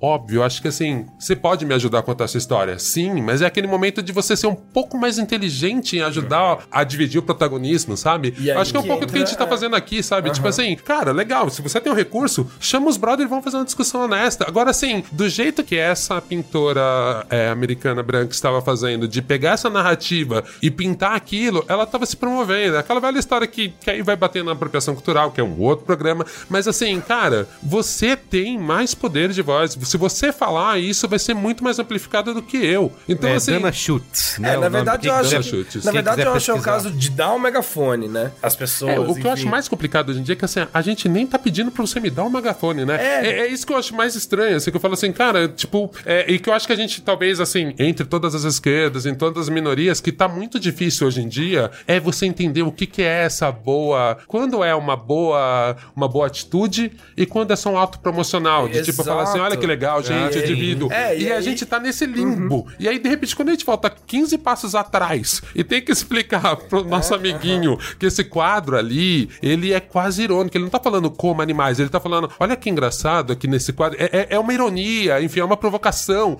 Tudo isso a gente enxerga como errado. Sabe? Tudo isso a gente enxerga como distorcido. Cara, se o cara não consegue entender a mensagem que tem naquele Jesus Cristo, eu volto alguns passos atrás. Por isso que eu digo, eu, eu não, não acho que a arte tem que agradar, não acho que a arte tem esse papel, mas eu fico pensando, cara, onde a gente falhou na educação que as pessoas não conseguem ter só isso de semiótica? Só esse primeiro passo, como o Gino falou, ou as pessoas estão cínicas mesmo e estão tocando É, foda-se e esqueceram mesmo da lógica, sabe? É o que. É, a frase, a frase do, do- da declaração do Santander, ela é, ela, é, ela é bem sintomática, né? Eles falam, quando a arte não é capaz de gerar inclusão e reflexão positiva, perde seu propósito maior que elevar a condição humana. A, A arte não tem que a causar arte tem que gerar inclusão positiva. e reflexão positiva? E quem diz que é Não. positiva, É, né? né? Quem O que, pauta que é positivo? positivo? O que, que é negativo? Exatamente. E inclusão, né? Tipo, dá raiva até, porque. É cínico, né? Justa. Inclusão seria se a exposição Se continuasse. artistas gays também. Porque daí você tá incluindo, assim, de um jeito ainda muito inofensivo e muito parco, na minha opinião, mas tá incluindo minimamente artistas LGBT naquele espaço ali. Uhum. E é- mas não, eu preciso garantir a inclusão das vozes que sempre estiveram. Tipo, não faz o menor sentido, Sim. né? E, tipo, eu também queria falar isso sobre marcas e instituições, né? Porque, tipo, é exatamente esse ponto que a gente tá vivendo. E tá cada vez mais fácil identificar quando é promocional e quando é estrutural. E quando é quando a marca procura mesmo virar uma plataforma. Porque as marcas, Você elas também. é só uma provocação pra você. Você acha que tá mais fácil, cara? Eu acho que tá cada vez mais difícil, na verdade. tá fácil por causa desses casos, entendeu? Tipo, a gente já. Claro, isso dentro da nossa bolha, óbvio. Mas assim, mesmo. Como é muito novo até pra gente tudo isso, é, inclusive pra gente como sujeitos de narrativas periféricas e tal, às vezes a gente cai em armadilha. E agora a gente tá treinando o nosso olhar e treinando o nosso olhar, a gente vai também buscando furar nossa bolha pra treinar outros olhares. Mas. E é por isso que, por exemplo, eu abri a consultoria. É, é, é uma questão muito estratégica mesmo. De tipo. Primeiro porque o desmonte é real da política pública, governo, etc. nananã. Então, vamos hackear outros espaços, vamos mostrar para esses espaços que vai ser cada vez mais inevitável. Só que antes era ainda, tipo, há dois anos, três anos atrás, beleza, nessa, essa narrativa legal, mas ainda dava para enganar. Fazia uma campanha ali sobre diversidade, você chegava na empresa, era o lugar mais machista e escroto do mundo, é, racista, homofóbico. Hoje, as pessoas estão, aos pouquinhos, a passos de formiguinha, conseguindo construir um olhar mais estrutural sobre essas coisas. Tipo, Santander cancela a exposição, já tá na cara que, tipo, pô, o comprometimento não era real. E essa discussão precisa avançar cada vez mais nesse sentido, da gente buscar ter um olhar mais estrutural. A gente, como profissionais de comunicação, as pessoas que ouvem esse podcast, que também são, na grande maioria, da gente procurar buscar esse olhar cada vez mais estrutural, entender que, tipo, não adianta você ir ali botar uma pessoa trans numa campanha e a sua empresa ser transfóbica, ou no primeiro momento em que dá alguma merda, você pode contratar uma pessoa trans, mas no primeiro momento que dá alguma merda você demite. Tipo, como é que se prepara, como é que se repensa a estrutura? Os modelos de negócio eles têm que ser repensados para garantir que a disputa de narrativas fique mais justa, sabe? Isso não significa que as empresas precisam implodir e elas não vão ganhar dinheiro, elas precisam pensar outro jeito de ganhar dinheiro em que os agentes ali sejam menos explorados, né? No final das contas. Tem uma coisa que eu, eu tava até entrando nessa parte de se existe essa moral, né, da arte, assim. Eu tava lendo uma entrevista com um cara que ele é diretor da Tate em Londres. Ele fala sobre a questão da pornografia, que é uma das coisas que muitas pessoas falaram que, ah, essa exposição tem pornografia. Ele responde se pornografia é arte. Aí ele fala que sim, que existem uh, zilhões de casos de artes que são pornográficas. Se é boa arte, é, isso é outra história, né? A gente não vai discutir se a arte pornográfica é boa se é ruim, mas pornografia pode ser arte. Ele cita até o caso de, sei lá, de figuras religiosas, né? Que eram símbolos, sei lá, tem a Virgem e o Menino, que é um. um- foi retratado em inúmeros quadros, né? No, no período romântico e tudo mais. Que isso, é- isso era feito pra re- religião, era feito pra rezar. Ele falou que tem um, um super quadro famoso lá na Galeria Nacional em Londres. Ele foi feito pra um. Como que é o nome de onde as pessoas. Na igreja lá, onde o padre fica? O altar? O altar. É uma figura que foi feita pro altar. Passaram séculos, o negócio virou uma peça de arte, tá exposta no museu e todo mundo olha para aquilo, encara aquilo como arte, não tá discutindo mais a religião por trás daquilo. Ele falou que com símbolos pornográficos acontece, já aconteceu e já acontece a mesma coisa. De ah, isso quando foi lançado, foi nossa, isso aqui é só pornografia, foi feito só para as pessoas se estimularem sexualmente e nada mais. E daí com o tempo se percebeu um valor artístico, e isso tá exposto em museu, né? Nessas indas e vindas de pensamento, comportamento, escolas artísticas e. É que tudo, tudo é paralelo, né? Porque, porque arte e, e- e sociedade se espelham. Mas tem uma caralhada de, de obras que. Algumas que nascem tranquilas, algumas Isso. que nascem já sendo proibidas ou sendo questionadas, e que depois, ao longo da história, elas se alinham e vão Isso, é. e vão e juntas, acho- vão eu- juntas sendo questionadas. porque ou- essa é a e dinâmica sem- da história também, Exatamente, né? Não, exatamente. e eu acho, eu acho, não sei se eu vou chegar no mesmo ponto que você quer chegar, aí, Gina, mas eu acho que assim, a arte, música, tudo, ela ajuda a normatizar. Tanto com que uma certeza. discussão que eu tive um pouco no Mamilos era um pouco essa discussão assim, é que às vezes acho que até o humor faz um certo desserviço nessa questão de humanizar e normatizar, né? Então assim, a arte serve pra isso. Então é isso mesmo, uma coisa que no momento choca, se você ficar vendo aquilo o tempo inteiro, já não vai te chocar mais. Aham. Agora, eu acho, eu só acho muito maluco, assim, a inocência de quem agride de não conseguir fazer paralelos reais. Sabe? De, de, tipo, justamente falar assim, calma aí, gente, a gente tá falando isso daqui, mas a letra do bonde do rolê é muito mais agressiva. Ó, isso daqui é muito mais agressivo. A pessoa não consegue construir paralelos, ela só Isso. quer ganhar uma discussão meio vazia ali, esse é meu ponto e acabou. E aí eu acho que, putz, você querer achar uma objetividade na arte, você já não entendeu nada. É. Tanto Isso, que a maior exato. brincadeira da arte é isso, o que é arte? É, ninguém assim, não dá pra, se você responder o que é arte, você já não Você não entendeu. tem essa resposta, Você tá né? botando arte numa caixinha. É, nessa mesma entrevista ele fala sobre essa questão de, de gente pedindo boicotes e, e que se sente ofendido. Ele falou que mais da metade, três quartos de uma exposição, de uma galeria, não existiria, não, não o museu não existiria porque ele ofenderia alguém de alguma maneira, né? E, e assim, ele fala que Eu faço um parênteses e vou além. Eu acho que peça nenhuma existiria porque alguém, Alguém- é ofendido Isso. por qualquer coisa. É, mas a gente, assim, Então, eu vou, aí a é gente mais joga essa, essa questão aí, o Olga pode falar se é falta de simetria ou não, que a gente tá sendo acusado disso, né? Que a gente se ofende, não é a tal da geração mimimi, a gente tem ouvido isso direto. Eu escuto isso em qualquer post do B9 que a gente fale alguma coisa é, de inclusão e tudo mais, ou que alguém reclamou, a gente escuta isso. Ah, É por isso que eu penso, Menigo. Eu acho que assim, cara, é pouco do que o Gus disse, um pouco que eu disse no começo um pouco mais confuso. O Gus deu uma melhoradinha, eu vou tentar melhorar de novo. Eu acho assim, cara, você tem que entender a que serve. A arte é iconoclasta. A arte, ela sim. sempre existiu pra questionar isso. Isso. As pessoas têm uma dificuldade porque eu acho que, até puxando um pouco um brencast sobre hipérbole, a gente banalizou a palavra arte como a gente banalizou gênio. E às vezes você não entende que assim, isso é entretenimento, isso é pra te agradar, isso é feito pra você. Agora a arte não. A arte é outra coisa. Eu É, posso é- até um pouco mais além, assim, eu vejo essa palavra inovação sendo usada o tempo inteiro. A arte, ela era inovadora. Por que que ela era inovadora? Ela ainda é. Porque porque ela não precisa agradar o público final, a ponta. O resto tudo a gente precisa ter uma ideia muito genial E e, tem que agradar agradar todo mundo. Isso, todo mundo, Então é. assim, se a gente tirar esse essa potencialidade da arte, se ela tiver que agradar, desculpa amigão, vai pro entretenimento, vai ter um monte de coisa muito legal. Tem coisas tão boas no entretenimento que parecem arte, que você sai Isso, pensando, que é né, isso, tipo. Black Mirror, você sai pensando assim, É, Black tem Mirror vai no limite. atravessamentos, Não, é. E eu penso assim, Black Mirror vai no limite. O disco do Jay-Z agora ele vai no limite. Assim, você fala assim, vale, calma aí. Qual é a diferença dessa porra da acompanhar Kim Kardashian ou ouvir o disco do Jay-Z? Sim, Ele tá sim. falando pra caramba dele, dos problemas pessoal dele, mas ele tá falando de um jeito tão inteligente que em algum momento falou: Isso parece arte. Isso. Ou isso é um entretenimento que é quase igual arte. Eu não sei, cara, mas assim, às vezes eu acho complicado assim. Se for pra achar qual é a linha ética, é o seguinte, amigo, homofobia mata. Pessoas são mortas porque são associadas a pedófilo, a gente já viu.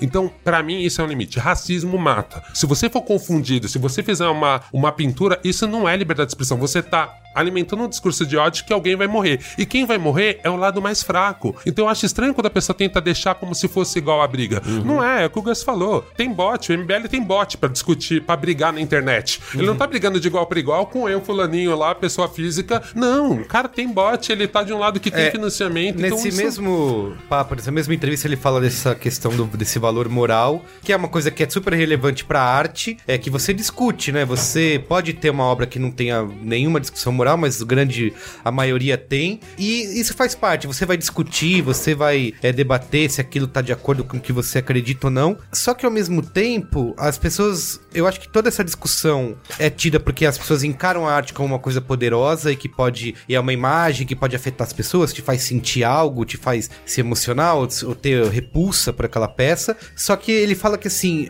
A gente não é vítima passiva dessa arte, sabe? Justamente. A gente é capaz de, de olhar pra aquilo, eu posso, putz, eu não, concordo, eu não gosto disso, eu vou ver outra coisa, eu não vou continuar. Teve uma peça recentemente que pra mim foi bem. Eu não, não assisti a peça, mas aí vi toda a discussão em volta dela. É uma peça que chama Brancos, foi feita pelo Grupo 19, que é um grupo ótimo de teatro, enfim, tem várias questões. E eles tentaram discutir a branquitude, a visão dos brancos sobre o racismo. Aham. E ela foi super criticada. Ela foi super. Ela tomou muita pedrada. Muita pedrada. Ninguém pediu censura, mas ela tomou muita pedrada. Porque ela tava no espaço público e teve toda a discussão, assim. Só que eu acho assim, cara, legal, a peça tomou pedrada, os autores se manifestaram, modificaram algumas partes, mesmo assim tomou pedrada, eles conseguiram ir até o final das apresentações, Teve uma não encerrou conversa aí, antes. né? Teve uma discussão que não foi, tipo, a do Itaú Cultural, que virou um evento, que está até no YouTube, vai ser minha dica no final.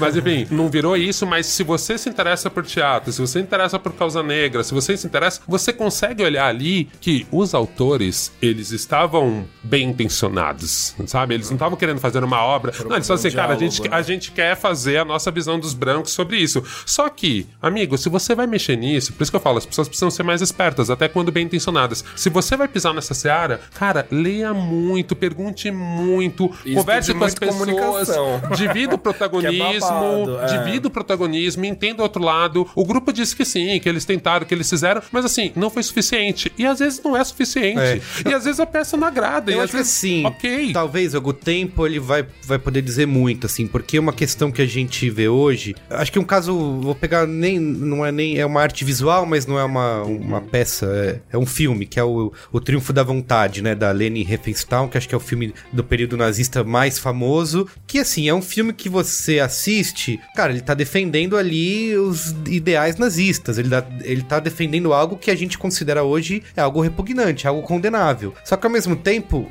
é uma arte porque é um filme que usa técnicas que, sei lá, Hollywood ia levar anos ainda pra começar a usar, então tem, tem um valor artístico intrínseco naquele negócio. Então, eu acho que isso, talvez só com o tempo a gente consiga olhar pra algumas coisas e falar, tá bom, eu entendo, isso é um retrato daquele período, né? Porque imagina assim, você vai começar é, pedir boicote pra um monte dessas peças, e aí você vai ter o que no museu? Só coisas que você acha bonitas, são peças bonitas, Ah, e- mas que não querem dizer É, nada. E eu entendo entendeu? a discussão, tem que ter a discussão. Eu acho assim, se você assistir, jogaram o My Hemp lá, o Hemp, o Isso. livro, jogaram o livro do, do nazismo na sua mão, sem explicação, sem contexto, putz, isso é quase uma antipropaganda. Se tiver um contexto, O que você tá falando de geração mimimi. Isso. Tipo, Eu outra também, desonestidade muito grande. Eu é escuto que, isso pra É que caramba. assim, as pessoas mais privilegiadas da sociedade, que, né, não por acaso tem uma intersecção grande com a parcela mais conservadora, é, é- esse conservadorismo acontece. Isso vai além de direita e esquerda. Tem muita gente gente na esquerda que, enfim, acadêmico, rico, branco, que nem, nem sabe da interface que tem com o capitalismo e fica ali falando e que quando é confrontado com a possibilidade de autocrítica, tem uma, uma reação muito grande. Esse discurso de geração de mimimi, ele vem justamente do fato de, ao redor dos anos, dessas pessoas terem sido muito mimadas e de não conseguir li- lidar com o desconforto. E isso tá intrinsecamente relacionado com a arte. Porque a arte, quando ela gera desconforto, isso é bom. Na- se a gente tá falando de arte, se é pra gerar é, desconstrução, reflexão, processos, questionamentos, autocríticas, isso é o que a arte tem- vem tentando fazer, né? É o que o E, artista é, deveria é achar que- bom, acha bom. É, tipo, é, é o que, é o que se espera da arte no sentido de promover o diálogo. E, e a questão do privilégio tá necessariamente ligada com a questão do que é arte. Porque para as pessoas privilegiadas, a arte é o que tem que agradar. Porque são pessoas que não sabem lidar com o desconforto, não sabem lidar com a própria possibilidade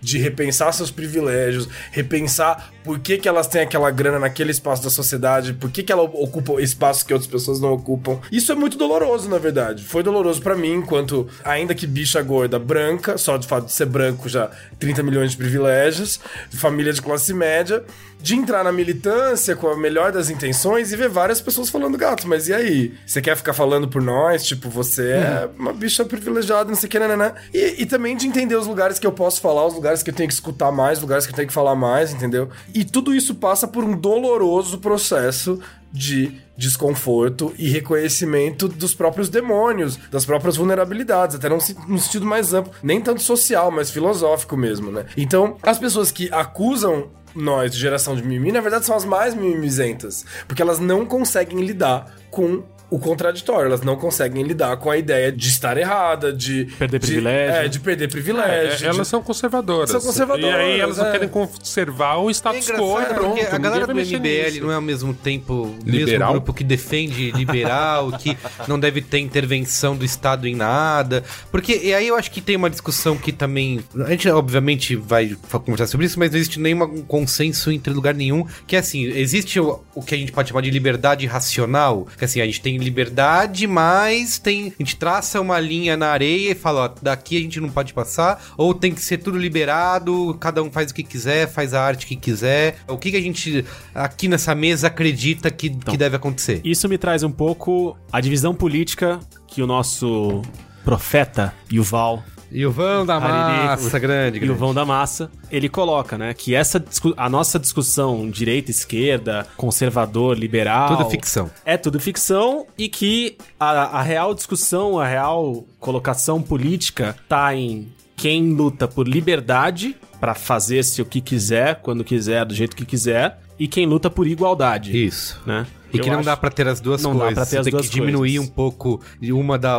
Se você quiser mais igualdade, você tem que diminuir, aceitar diminuir um pouco a liberdade. Se você e quiser mais vice-versa. liberdade, exatamente. Polêmico! É. Polêmica! E assim, e tem um outro lance que é. Aperta o botão da polêmica aí. Aperta a sirene da polêmica. Mas tem uma coexistência também, né? Eu enxergo assim, eu- meu modelo de pensamento é parecido com esse. Na verdade, existem dois polos e existe todo um universo entre eles em que você vai negociando, equalizando, e é um processo que nunca acaba. E aí tem momentos de mais liberdade, tem momentos de mais é, estabilidade, enfim. E eu acho que o papel da arte também é, é trazer essas coexistências pro jogo. Por isso que eu evito posições 880 do tipo, ah, mas então vai poder tudo. É Que, isso. que aí umas pessoas falam, ah, mas você tá falando isso, então, então vai poder ter blackface, então vai poder ter. Tipo, não, porque, gata, entenda que não somos todos iguais, não estamos nos mesmos níveis na sociedade, as nossas narrat- narrativas. E não é 880, né? Esse caso do filme que eu falei, nazista, O Triunfo da Vontade, é isso, assim, você não, ele tá no, você não pode mais encaixar ele, putz, ele é nazista, não sei o que, não sei o que, ou é pura arte, a gente tem que... Não, ele tem... Vai é- problematizar. ali. É, ele tá num. É, é outra coisa, é outra análise que você tem que fazer. tudo. E é uma representação de mundo, né? Acho que é isso que é uma coisa. O que eu penso vendo esse- essa obra da criança viada é o seguinte, cara, é assim. Você pode não querer discutir isso na sua casa, ou você quer é, ignorar que isso existe, você não vai botar os seus filhos nessa conversa porque por mil razões, de porque você é conservadora, sei lá o quê, mas isso existe, certo? Assim, E os seus as- filhos podem ser uma É, exatamente, sabe? Imagina meu filho como- dançando lambada. é, você pode. Assim, querendo ou não, você pode um dia ter que lidar com isso. E aí, você vai fazer o quê? Você vai banir o seu filho? Você vai mandar. É, que acontece, Acontece, né? mas É, acontece, que eu ia falar. Isso, é. O problema é esse. Exatamente. Acontece, né? Eu ia falar, você vai expulsar ele de casa? vai. exatamente. Se for esse E caso. é foda, é foda mesmo, porque é isso. Daí aí fica essa narrativa 880 do tipo, eu tava vendo o debate com a menina do MBL lá, não sei o que, nananã, e aí ela falando, ai, porque quando o dono dos- da marca Barilla fez uma declaração homofóbica, os movimentos LGBT foram lá, protestaram, e aí ele se, se retratou. E hoje a marca faz coisas LGBT maravilhosas. Por que, que a gente não pode fazer o mesmo? E tipo. E falsa simetria, tipo, é. é- e, e- e é isso que eu queria chamar a atenção das pessoas que, ou- que estão aqui nos ouvindo. Que é tipo, complexifica um pouco o debate, sabe? Entenda que Não é que tão não, raso, é, é, né? não é tão cartesiano assim. É. A sociedade ela tem milhões de níveis, milhões de coexistências, milhões de. Tipo, não, não, é, não é como se todo mundo tivesse em pé de igualdade Uhum. e que de repente é matemático o negócio, entendeu? O Sabe uma debate, o debate tem que ser profundo, o debate não pode dar pé. Sim. Uma coisa que me fez lembrar esse caso todo, eu não sei se. é, Me fez lembrar, assim, que é o- aquela polêmica do Charlie Hebdo, lembra? Que. Porque eles botavam lá o profeta Maomé na capa. E aí ficou até com essa discussão de se eles tinham, poderiam ter essa liberdade de tirar sarro e fazer o que eles quisessem com essa crença, ou se não, eles deveriam ser, né, é, Liberdade ou igualdade? Censurados, Mas eu, acho, né? é- eu acho que esse é o problema, assim. Tem uma questão que é muito forte, assim. Cara, qualquer coisa totalitária, e isso dane-se se é esquerda ou direita, o totalitarismo não pode ser estimulado. lógico. então, assim, eu acho que o Charlie Hebdo... Eles sabiam o que eles estavam fazendo. O tom deles, talvez para a sociedade francesa, que também tem essa variação, né? Depende de onde você tá. Sim. Para a sociedade francesa, branca, que detém desses veículos de comunicação, realmente o tom deles é, é um humor mais ácido, mais agressivo, mas assim, cara, estamos aqui na França, terra da liberdade. Sim. E eles estavam debatendo com outro grupo. Não sou a favor do extremismo de forma alguma, não acho que se justifica. Eu acho que aí a gente começa a ver essa coisa desproporcional. Quer dizer, já que eu, islâmico, totalitarista, que acredito num tipo de islã, né? É mais complicado essa questão. é. Eu tenho uma visão super fechada. Cara, como eu não tenho força pra debater num debate igual, eu vou lá e mato esses caras. Quer dizer, é esse ponto que eu falo assim. Isso é discurso de ódio, sabe? É tipo assim, matem os infiéis. Isso a gente não pode promover. Agora. Eu acho que todo mundo que tá fazendo arte, o Charlie Bidu tava fazendo, sabe que sim, a liberdade tem um preço. Você vai ser Ah, questionado. Você tem que ser responsável pelo que você pôs. Por isso que eu disse naquela questão da peça. A galera que tava fazendo, ela sabia. E só pra deixar mais completar um raciocínio que eu tava tendo com o Gus, que eu falo que hoje em dia pra mim é muito difícil des- descobrir, discernir quando é boa intenção, quando é. Eu tô lendo um livro que chama O Vendido, de um autor negro, o Paul Beach, que teve aqui na Flip e tal. E ele é um autor negro que critica muito os movimentos negros numa. Enfim, no, no livro lá, não quero ficar dando spoiler. Mas ele fala uma coisa numa entrevista para a Veja. Ó, Ó. nesse veículo, ele fez uma entrevista muito boa, super Nossa revista provocativa. favorita, um beijo pros nossos amigos da Veja. Não, fala assim. e ele fala assim, sobre um personagem dele. Ele tá questionando o que é progresso, o que é história, o que é dívida histórica e o que é interesse próprio. E eu acho que hoje em dia tá muito difícil você entender isso, sabe? Muitas o nuances. que é interesse próprio naquele momento, o cara se bota ali como. Tanto que uma das palavras do ano, eu acho que é esquerdomacho. Com Né? certeza.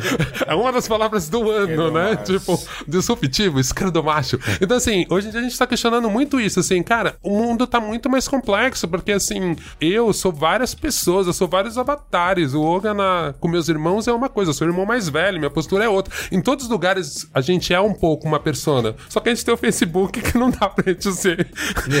porque todas as pessoas nos veem lá e a gente tá tentando ser várias pessoas. E, assim, hoje em dia tá muito difícil, tá muito complicado. E aí, quando você vê as marcas se posicionando como pessoas e tentando falar, tipo, tentando criar um Oi, avatar, o negócio fica mais maluco. Porque eu falo, cara, Santander, que tipo de gente você é? Tipo assim, sua marca é uma pessoa? Que pessoa É, que você é? todo- você é um coxinha estudo, né? que tem barba hipster que vai. Quem você é, cara? Eu não tô entendendo. Você tem a tatuagem do Thiago Guevara e do outro lado tem a tatuagem do quê? Eu não consigo te entender, Santander. Então eu acho que assim, hoje em dia, o tempo inteiro a gente tá olhando pro outro e tá tentando falar quem é você. Lógico. E aí eu não sei se a gente tá no momento de relaxar ou se a gente tá no momento de entrar no bonde da arte e falar, cara, não vamos saber, mas vamos entender. Porque assim, todo mundo tem uma dissonância. Eu, eu tava questionando uma amiga minha, eu acho que ela não conseguiu me responder direito e depois eu achei uma pergunta muito babaca, assim. Porque super feminista, tal, tal, não sei o quê. E aí fez aquela provocaçãozinha. Porra, mas você tá dançando esse funk aí com a letra mais misógina que eu já ouvi na vida. Sabe? Mas a pessoa fala assim, amigão, tipo, porra. A gente mas- tem que abraçar as contradições É isso, tem uma dissonância, Tipo, isso é sabe? muito importante. Não, e tem uma dissonância, sei lá, tô aqui no churrasco, gente, pelo amor de Deus, sabe? Tipo assim, você quer com falta o quê? Baudelaire no churrasco, tá louco? Então, assim, eu entendo que tem umas dissonâncias que eu falo, cara, mas deixa assim, você deixa, você deixa os pretinhos confusos. Você, você falou isso, eu pensei na gala das cabeçudas já, do, da, do Comédia MTV, a galera dançando. É, porque Você assim- lembra disso? Não. Gala das cabeçudas? Não, Não. lembra? Comédia MTV? Bom, Ah, era bom isso. Era bom isso. Fazia, bota o né? Vivaldi, bota o Vivaldi. Surra de chuva! Mas vai ser difícil a gente, a gente conseguir chegar Tem tão rápido numa coerência, né? Super coerente, tudo. A gente tá, tá todo mundo aprendendo É, junto. tipo, a própria palavra queer, a palavra queer, ela, explicando também um pouco, né? Ela pressupõe a não normatização, assim, quebra de categorizações de gênero e sexualidade, nananã, estudar e questionar e, e trazer à luz jeitos não normativos de existir, de fazer sexo, de viver o gênero, etc, né? O queer, assim, muito re- reduzidamente, porcamente reduzidamente, é isso. Então, se você fa tá falando de política pública, por exemplo, política pública é o anti. É, é a normatização. Você precisa se organizar como gay, lésbica, bissexual e transgênero em comunidade. Você precisa se taguear, tipo, pra poder lutar por coisas básicas de pessoas que, por mais que cada uma daquelas tenha vivências diferentes, você precisa agrupar em vivências análogas ali pra conseguir lutar por coisas. Porque se fica na subjetividade do queer completo, o queer, ele não existe. Ele é, na minha opinião, ele é uma utopia, ele é um caminho a, a ser seguido. Que a gente sabe que a gente nunca vai chegar, mas a gente vai naquela direção. Uma ideia construída, É, é, exatamente. E isso é uma contradição gigante. Porque quando a gente vai na Câmara dos Vereadores falar de discussão de gênero nas escolas, a gente tá ali organizado como um movimento LGBT que está tagueado. Aquelas sexualidades estão tagueadas, lésbicas, gays. E a gente sabe que a gente é muito mais que isso, no final das contas, a gente tem muitos outros atravessamentos, mas a gente precisa se Se organizar reduzir, em comunidade. Precisa se reduzir. Então, isso é uma mega contradição. Só que você precisa abraçar essa contradição. Quando isso se resolve em alguma instância, você complexifica as identidades, você cria novos paradigmas e discute esses paradigmas. E é muito importante. Eu, isso, eu acho assim, só completando a minha provocaçãozinha idiota que eu fiz de boteco com a minha amiga, é um pouco isso, assim, às vezes o que acalma um pouco o nosso lado questionador e que vê essas contradições é perguntar pras pessoas que vivem nisso, sabe? Tipo assim, às vezes você tem uma resposta, às vezes é só uma provocação cara, rasa é. que nem eu fiz, mas assim, realmente, quem vai entender de feminismo, quem vai se incomodar com a misoginia da letra é a mulher, não sou eu. É, E e aí fica mas assim, mas é coisa, legal ouvir delas qual- e entender e isso, e sabe? fica aquela coisa, Tipo, mas qual a diferença entre mulher trans e travesti? A travesti tem pau, a mulher trans não tem pau, a mulher trans pode ter pau. Tipo, gente, parem de especular sobre a genitália das pessoas trans. Tipo, se a pessoa tá falando que ela é travesti, ela é travesti, entendeu?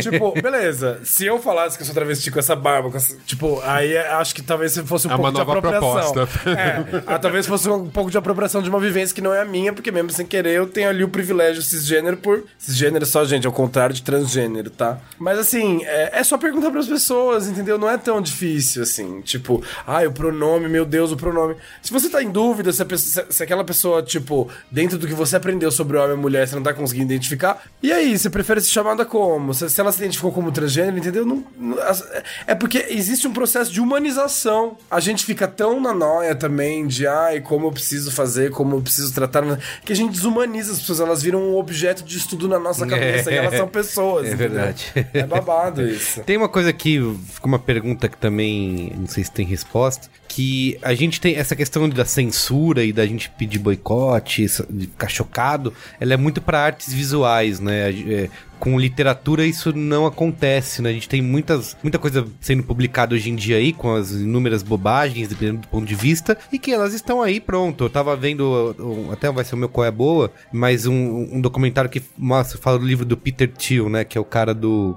um dos fundadores do PayPal, investidores do Facebook e tal. Ele tem um livro que ele, ele diz que as origens da desigualdade, da falha do liberalismo e tudo mais é porque as mulheres poderão começar a votar. Foi liberado os votos para as mulheres. Então, assim, isso tá escrito lá no livro dele, tá publicado. Você compra agora na Amazon, em qualquer loja, começa a ler. E assim, não tem ninguém protestando na parte da casa dele dizendo. São 327 páginas pra ler. É, então. É, tá querendo muito também, né? então tem muito Tem isso, umas né, imagens, o livro. Tem É, e tem, tem figurinha. né? As três figurinhas a gente, a gente entra no debate. Se não, cara, dá trabalho pra. Mas acho que assim, acho que isso exemplifica esse caso de as pessoas publicam as bobagens que elas quiserem e quem quiser discutir em cima daquilo, discute, né? Assim, não necessariamente estamos que porque eu acho que Mas, o, cara, é- o que é essa- perigoso disso, Luiz e Gino, antes de você falar, é que nesse caminho que se vai de controlar, de protestar, de cancelar a exposição, daqui a pouco a gente vai estar queimando livro, né? Em praça pública, né? Sei lá, poderia queimar a Bíblia, que também tem um monte de casos lá de, sei lá, violência, de escravidão, de. O que mais? Que tem mulheres sem, tem que ser submissas e tudo mais. Vamos queimar também, porque não pode, tá escrito coisas que são. Não é? A gente não vai chegar. Você acha que. eh, Assim, pra gente encerrar, o que vocês veem no futuro disso? Você acha que a gente, esse debate vai enriquecer e o Banco Santander ou qualquer outro banco no futuro vai pensar, putz, olha, vamos realmente investir no que a gente acredita? eu acho, e... eu acho que como... Ou a gente como- tá indo pra um caminho obscuro aí? Eu acho que, infelizmente, como a grande maioria dos acontecimentos que tem gerado debate ultimamente, eu tenho a sensação que cada lado sai do debate se achando fortalecido. Entendi. E, Nada, nada e não, mudou. E não necessariamente saem mais ou menos fortalecidos. Às vezes a coisa sai igual. Mas eu acho que existe essa sensação de que eu saí fortalecido, meu lado saiu fortalecido porque eu vi o meu lado. Entendi, eu provei, tá vendo? Eu provei que É. era ruim, então o banco foi lá e tirou. E aí o outro lado, olha só, estamos sendo É, oprimidos, Em relação é, à coisa do, dos censurados. que você colocou, antes de, de chegar à conclusão desse assunto, é a facilidade do reducionismo no debate, cara. É fácil acusar a exposição e ver três imagens e falar que você tá acusando a exposição. É, a gente nem entrou nessa seara, eu, não, eu não, não sei se era necessário, mas na argumentação de defesa dos organizadores da exposição, e eu acredito que em argumentações de, de defesa ou de explicação de qualquer exposição, é, curadores e, e responsáveis colocariam a narrativa da exposição em, em jogo, em como quando o Olga começou na explicação falando que às vezes foi ingênuo não ter colocado um disclaimer ali, no, uma, umas palavrinhas, um textão na entrada da exposição. A coisa é tirada de contexto, né?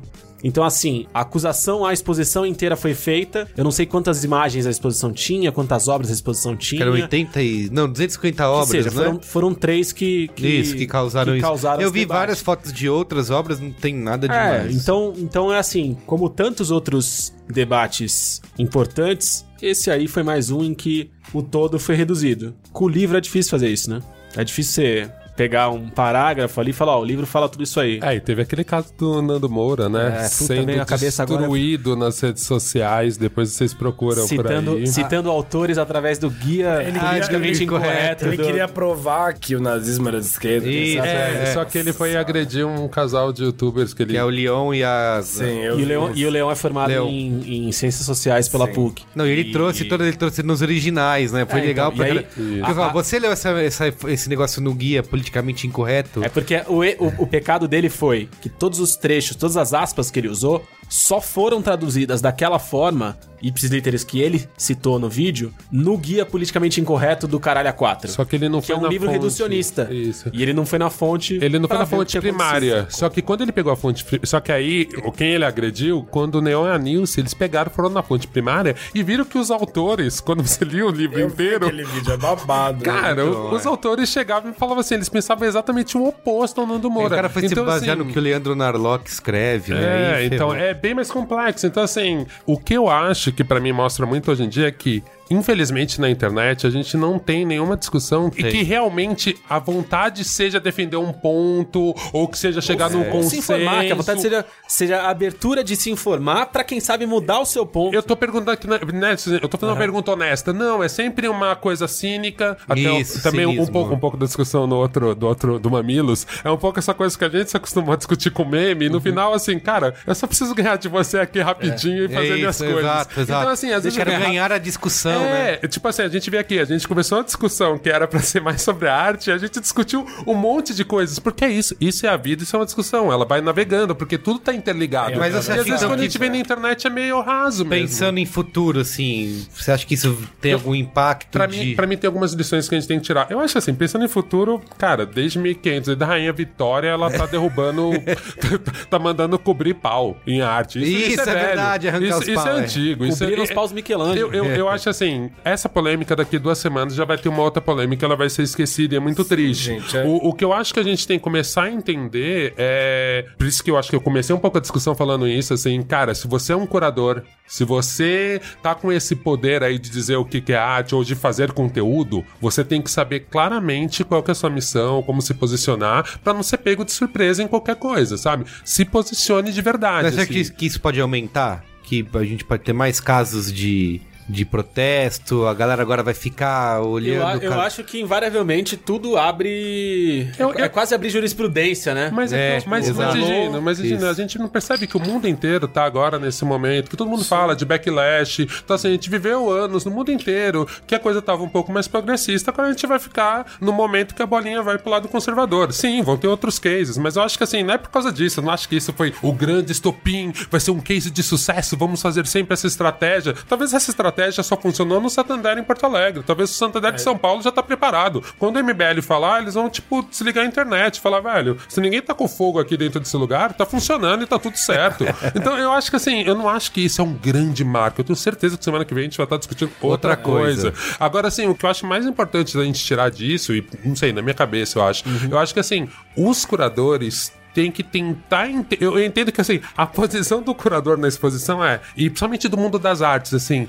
Arte, vamos trabalhar um jeito de gente ser mais inclusiva de verdade. Porque eu entendo, eu, eu gosto de arte, eu faço arte, pinto, enfim. Eu entendo que é muito difícil o acesso. Eu acho que muita gente aí tá com desonestidade intelectual, não quer entender mesmo. Mas eu acho que tem muita gente legal que a gente não consegue trazer, porque às vezes é um texto que é muito complicado Sim, e complexo. total. Então, assim, às vezes na arte a gente tem pouca coisa de entrada. Sabe, tem. Vou fazer, já vou adiantar o meu qual é a boa. Tem um canal, por exemplo, de YouTube que chama Vivi Eu Vi. É muito simples a discussão de arte, assim, ela consegue ser muito didática. Às Vive a vezes eu Vila falo Nova, assim. grande, grande de- figura. é demais, e ao mesmo tempo você fica pensando, pô, mas sei lá, ah, ela simplifica muito. Cara, precisa ter alguma porta É, de alguma isso, entrada, exato, sabe? isso. Tipo assim. E às vezes eu acho que talvez a gente perca um pouco isso. Eu acho que, cara. Os artistas não têm que fazer obras pensando no público, mas talvez o curador ele tem que ter uma linha, ele tem que ter um caminho que ele pensa. Geralmente pensam, eu tô falando aqui, eu não fui na exposição, gente, mas assim, vamos prestar mais atenção nisso. Eu crio uma narrativa também com todos aqueles artistas que estão ali. Mas uma narrativa que conversa com todo mundo, com- né, que- cara? que- Quando que você já não... dialogue, Várias é. vezes eu cansei de ver exposição que, tipo, você chega lá, tem um nome muito complicado e nananana,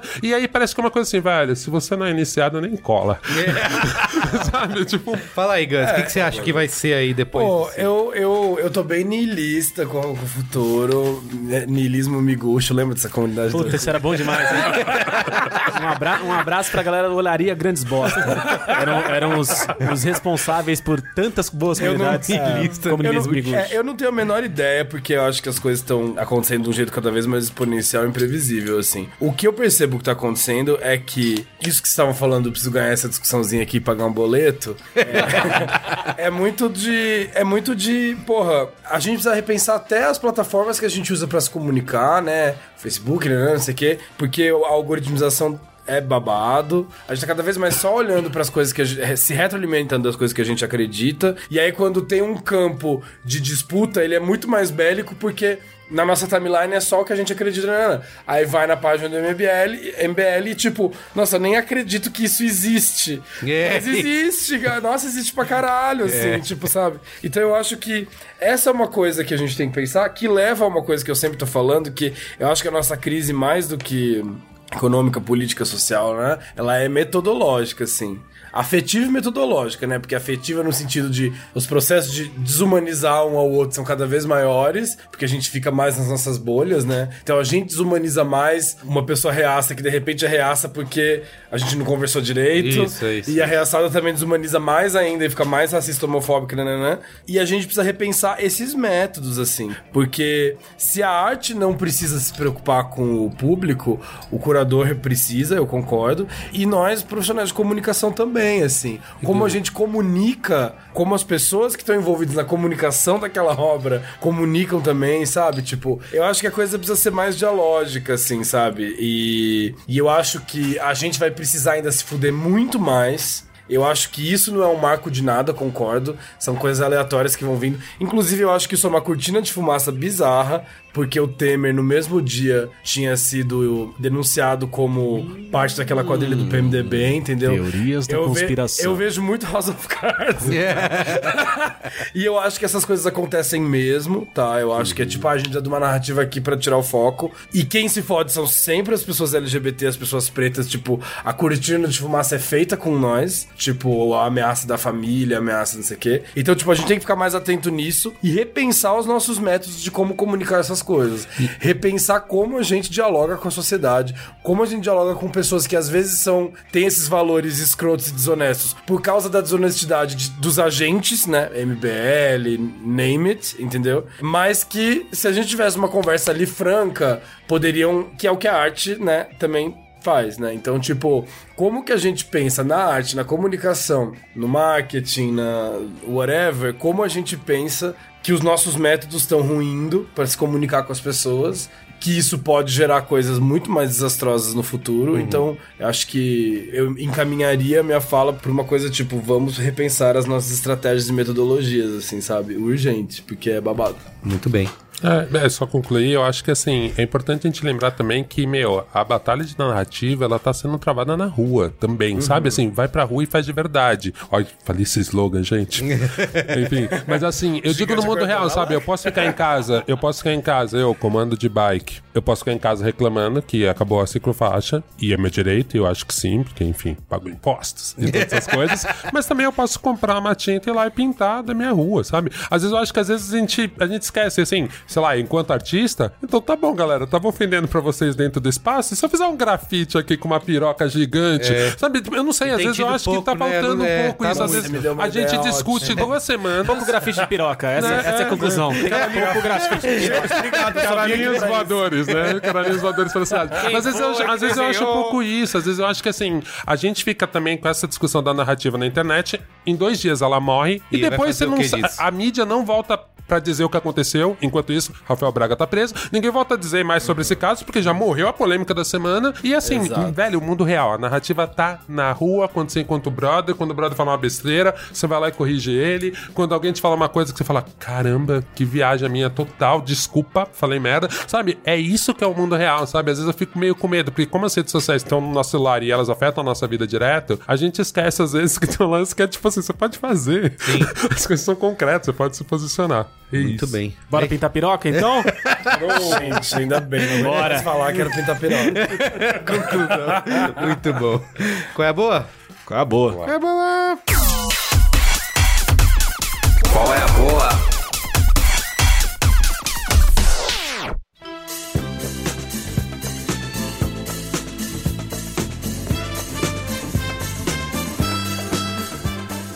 Vai lá, Olga, você que já queimou várias aí. Começa você. Você falou sete já Isso. por todo o episódio, hein?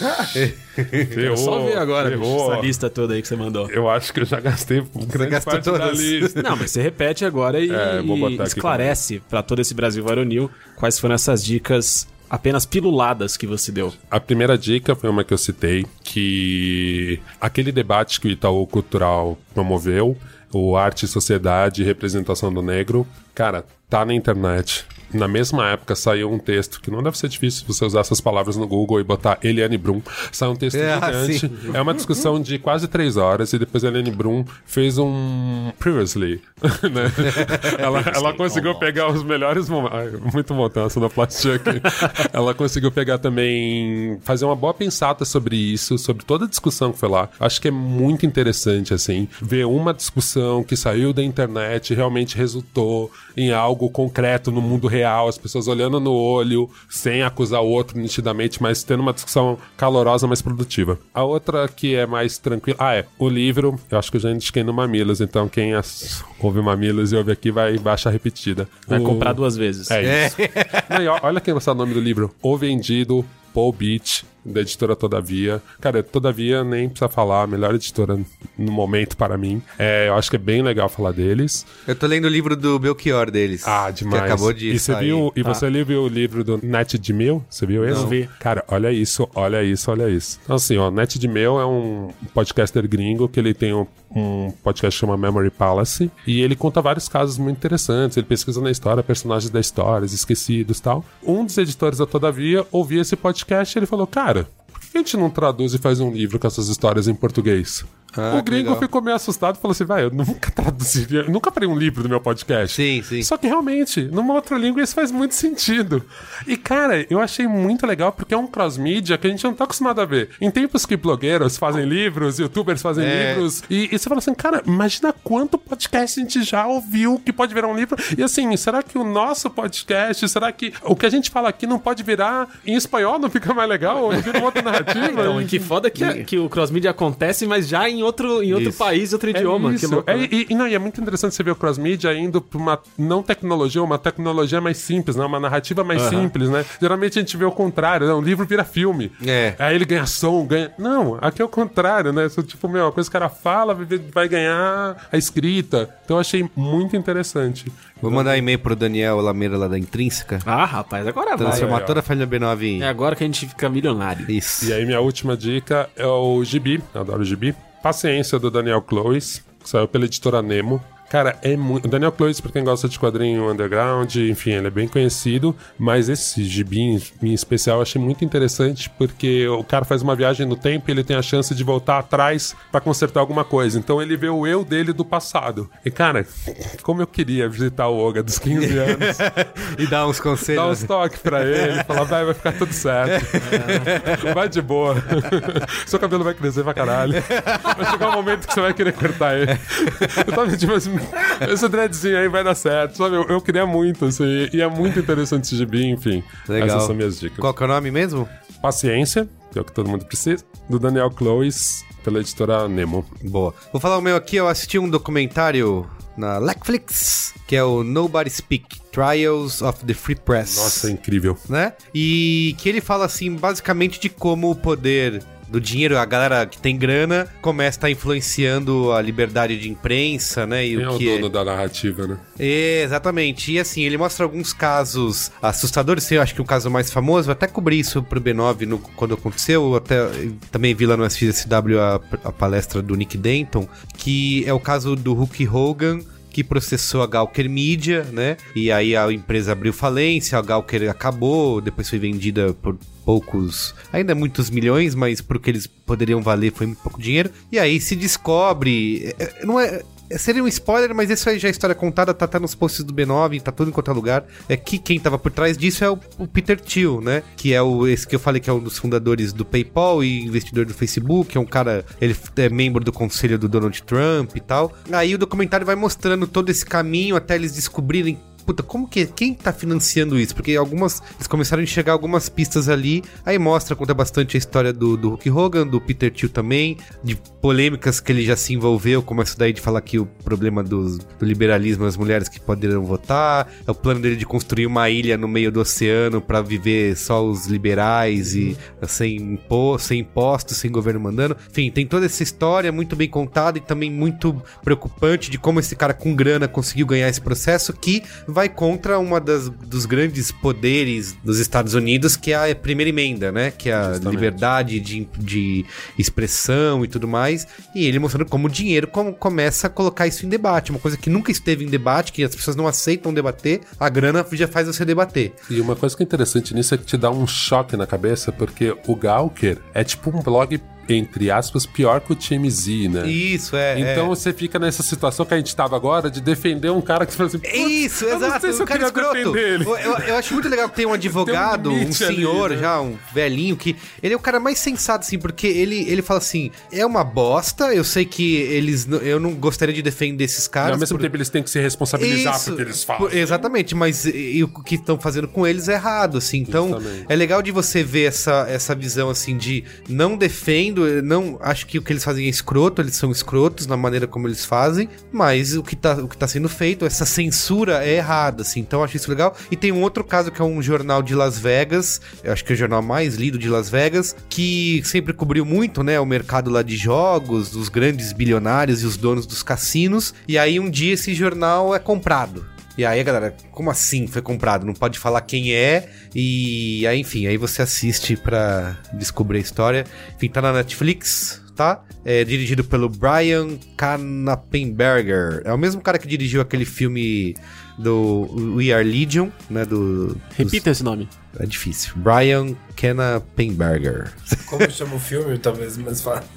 É, só que, é que eu queria dizer que ele dirigiu esse do filme do Anonymous, que é o Are Legion, e também aquele que ficou famoso do cara que se matou lá em Aaron Sch- Swartz. Eu- Isso. E aí tá. Você assiste na Netflix esse aí? Nobody Speak, Trials of the Free Press. Tá bom? Quer você, Gus? Eu tenho duas indicações, tá? É, dois filmes. Pode fazer jabá se quiser, tá?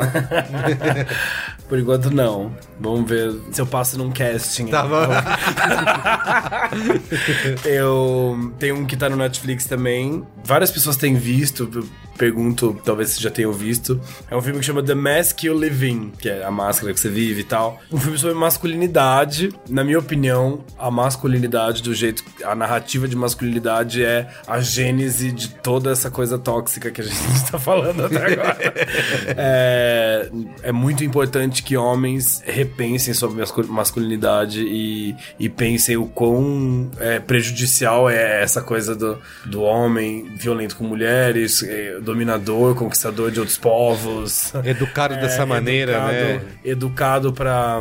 O menino não pode pra chorar. Matar, pra- é, pra- e, e pra, principalmente pra esconder suas vulnerabilidades, né? Uhum. E é um filme muito massa porque ele mostra que, por mais que os homens estejam no topo da cadeia de privilégio da sociedade, mesmo eles sofrem com isso, porque eles não podem manifestar a sua vulnerabilidade nunca, né? E isso não é bom. Então, eu acho muito importante, eu acho que esse filme devia passar nas escolas, assim, Uhum. porque eu acho que realmente a masculinidade é uma coisa que precisa ser discutida. E tem um outro que tá em cartaz nos cinemas, que é o Corpo Elétrico, que é um filme que tem a Linda Quebrada, que tem a Marcia Pantera, que é uma drag importantíssima na cena da cidade. É um filme LGBT muito, muito sensível, que é, é sobre LGBT e trabalho, né?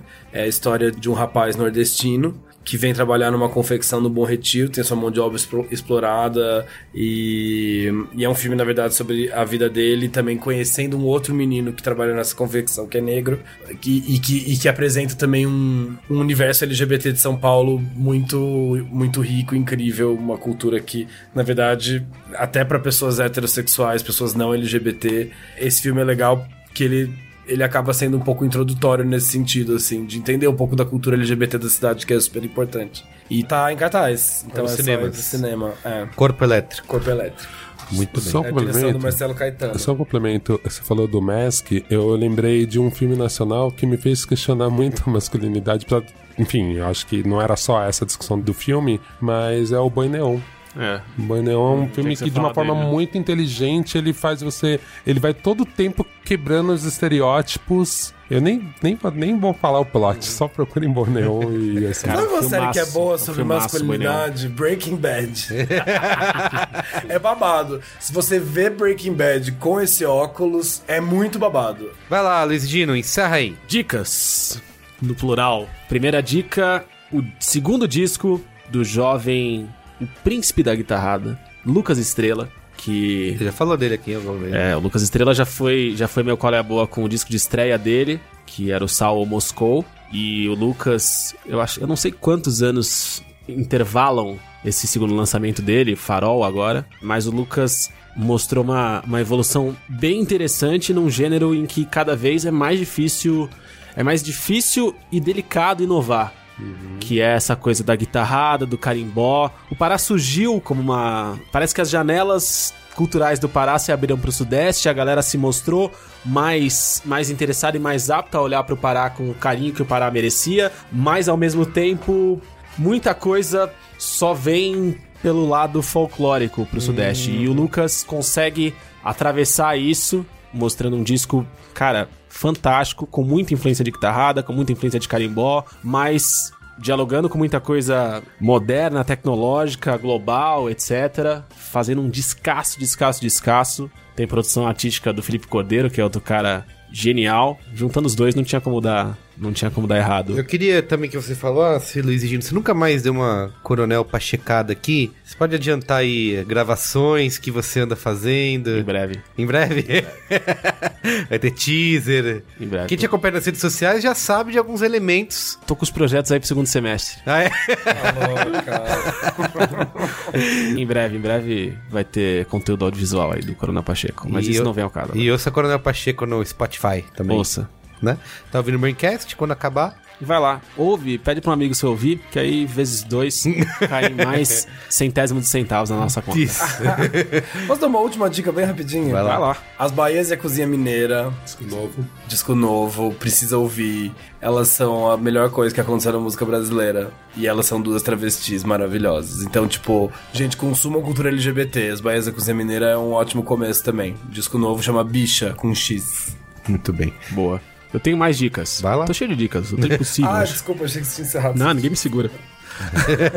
é, falei do Lucas, com farol, descasso. Natália Matos, outra artista paraense, outra artista de Belém. Ela tá em temporada aqui em São Paulo, fez dois shows geniais, maravilhosos. Um na Casa do Mancha e um no Espaço Cultural Santa Cecília. Será que é esse o nome? Espaço Cultural Cecília? Esqueci agora o nome. É uma, uma parada meio Santa Cecília, meio Barra Funda. Fez dois showzaços pra você que não teve a oportunidade de estar presente. Aproveite, já que esse podcast é publicado às quintas-feiras, no sábado, primeiro sábado pós lançamento desse podcast, dia 16, agora a Natália Matos faz show gratuito no Sesc Santana. Então você que está cansado de ver a Sabrina Palatori cantando no programa Raul Gil da TV Globo, vai no show da Natália Matos no sábado, Sesc Santana de graça, você vai ver uma das vozes mais incríveis da nova safra de cantoras brasileiras. Showzaço, merece ser visto. E será que é isso? Ah, não, tem um, tem um bom também. Esse é bom. No último Braincast, eu saí daqui, eu cheguei com as mãos abanando. E saí daqui com o quê? Com livros. Com um livro. Com o livro Deuses Americanos. Ah, sim, New Gaiman. Neil Gaiman. Já foi dica a série, muito provavelmente, se eu não tô enganado. Acho É. que o Chris falou, né? Sim, que a série sim. tava foda, não sei o quê. E eu que já tinha lido Sandman pra caralho, nunca tinha lido Deus Americano. Sempre empurrava com a barriga, falava, não, daqui a pouco eu vou ler, daqui a pouco eu leio, daqui a pouco eu leio. Saí daqui aquele dia com o livro na mão. Em três dias eu devorei o livro. Cara, que coisa fantástica, que coisa maravilhosa que é Deuses Americanos. Livraço, livraço, livraço. Muito foda, muito foda. Eu dei sorte que eu não fui, durante a vida, atingido por nenhum spoiler do livro, então eu mergulhei no livro com a pureza de quem não sabia nada do que estava acontecendo. do olhar de uma criança. Exatamente, a vida é bonita, é bonita. E, cara, que livraço. E a série, Fantástico. você viu alguma coisa? Não, agora eu tô, eu tô com fogo no rabo pra ver a série, cara. Eu tô empolvorosa pra ver essa série. Deve ser muito boa. Muito, muito boa. Muita gente elogiando. Eu vi gente reclamando também. Cara, então- eu, vi- eu só vi gente elogiando. Elogiando atuações, elogiando fidelidade ao livro até o ponto necessário. Elogiando um pouco de tudo, assim. E eu tô bem ansioso pra começar a ver, mas eu quero dar uma, uma respirada pra quando eu for assistir eu não tá xiita do livro Entendi. sabe? Não ficar criticando coisas que não precisam ser criticadas, que às vezes a gente faz isso com essas adaptações. Mas eu fiquei impressionado. E essa versão, essa edição do de Deus Americanos que eu li, é uma edição que foi lançada 10 anos depois do lançamento original, que foi 2001.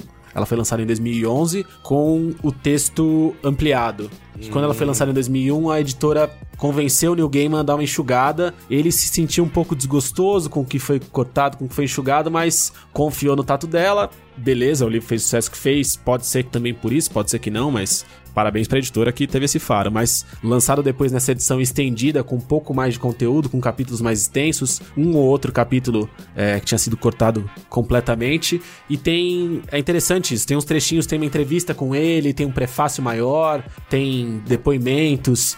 E é interessante ter tudo isso no livro, que é uma coisa que dá uma cara de DVD com extras. Sim, sim, edição sabe? especial, Edição sim. especial.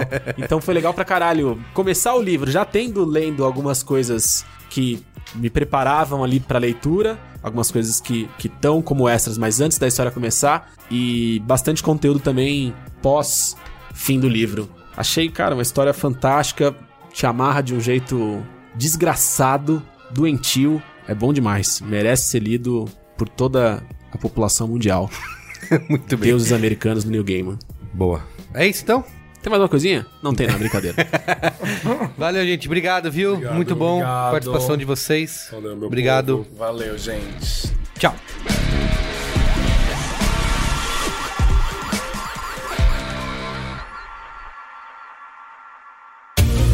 Este podcast foi editado por Caio Corraine.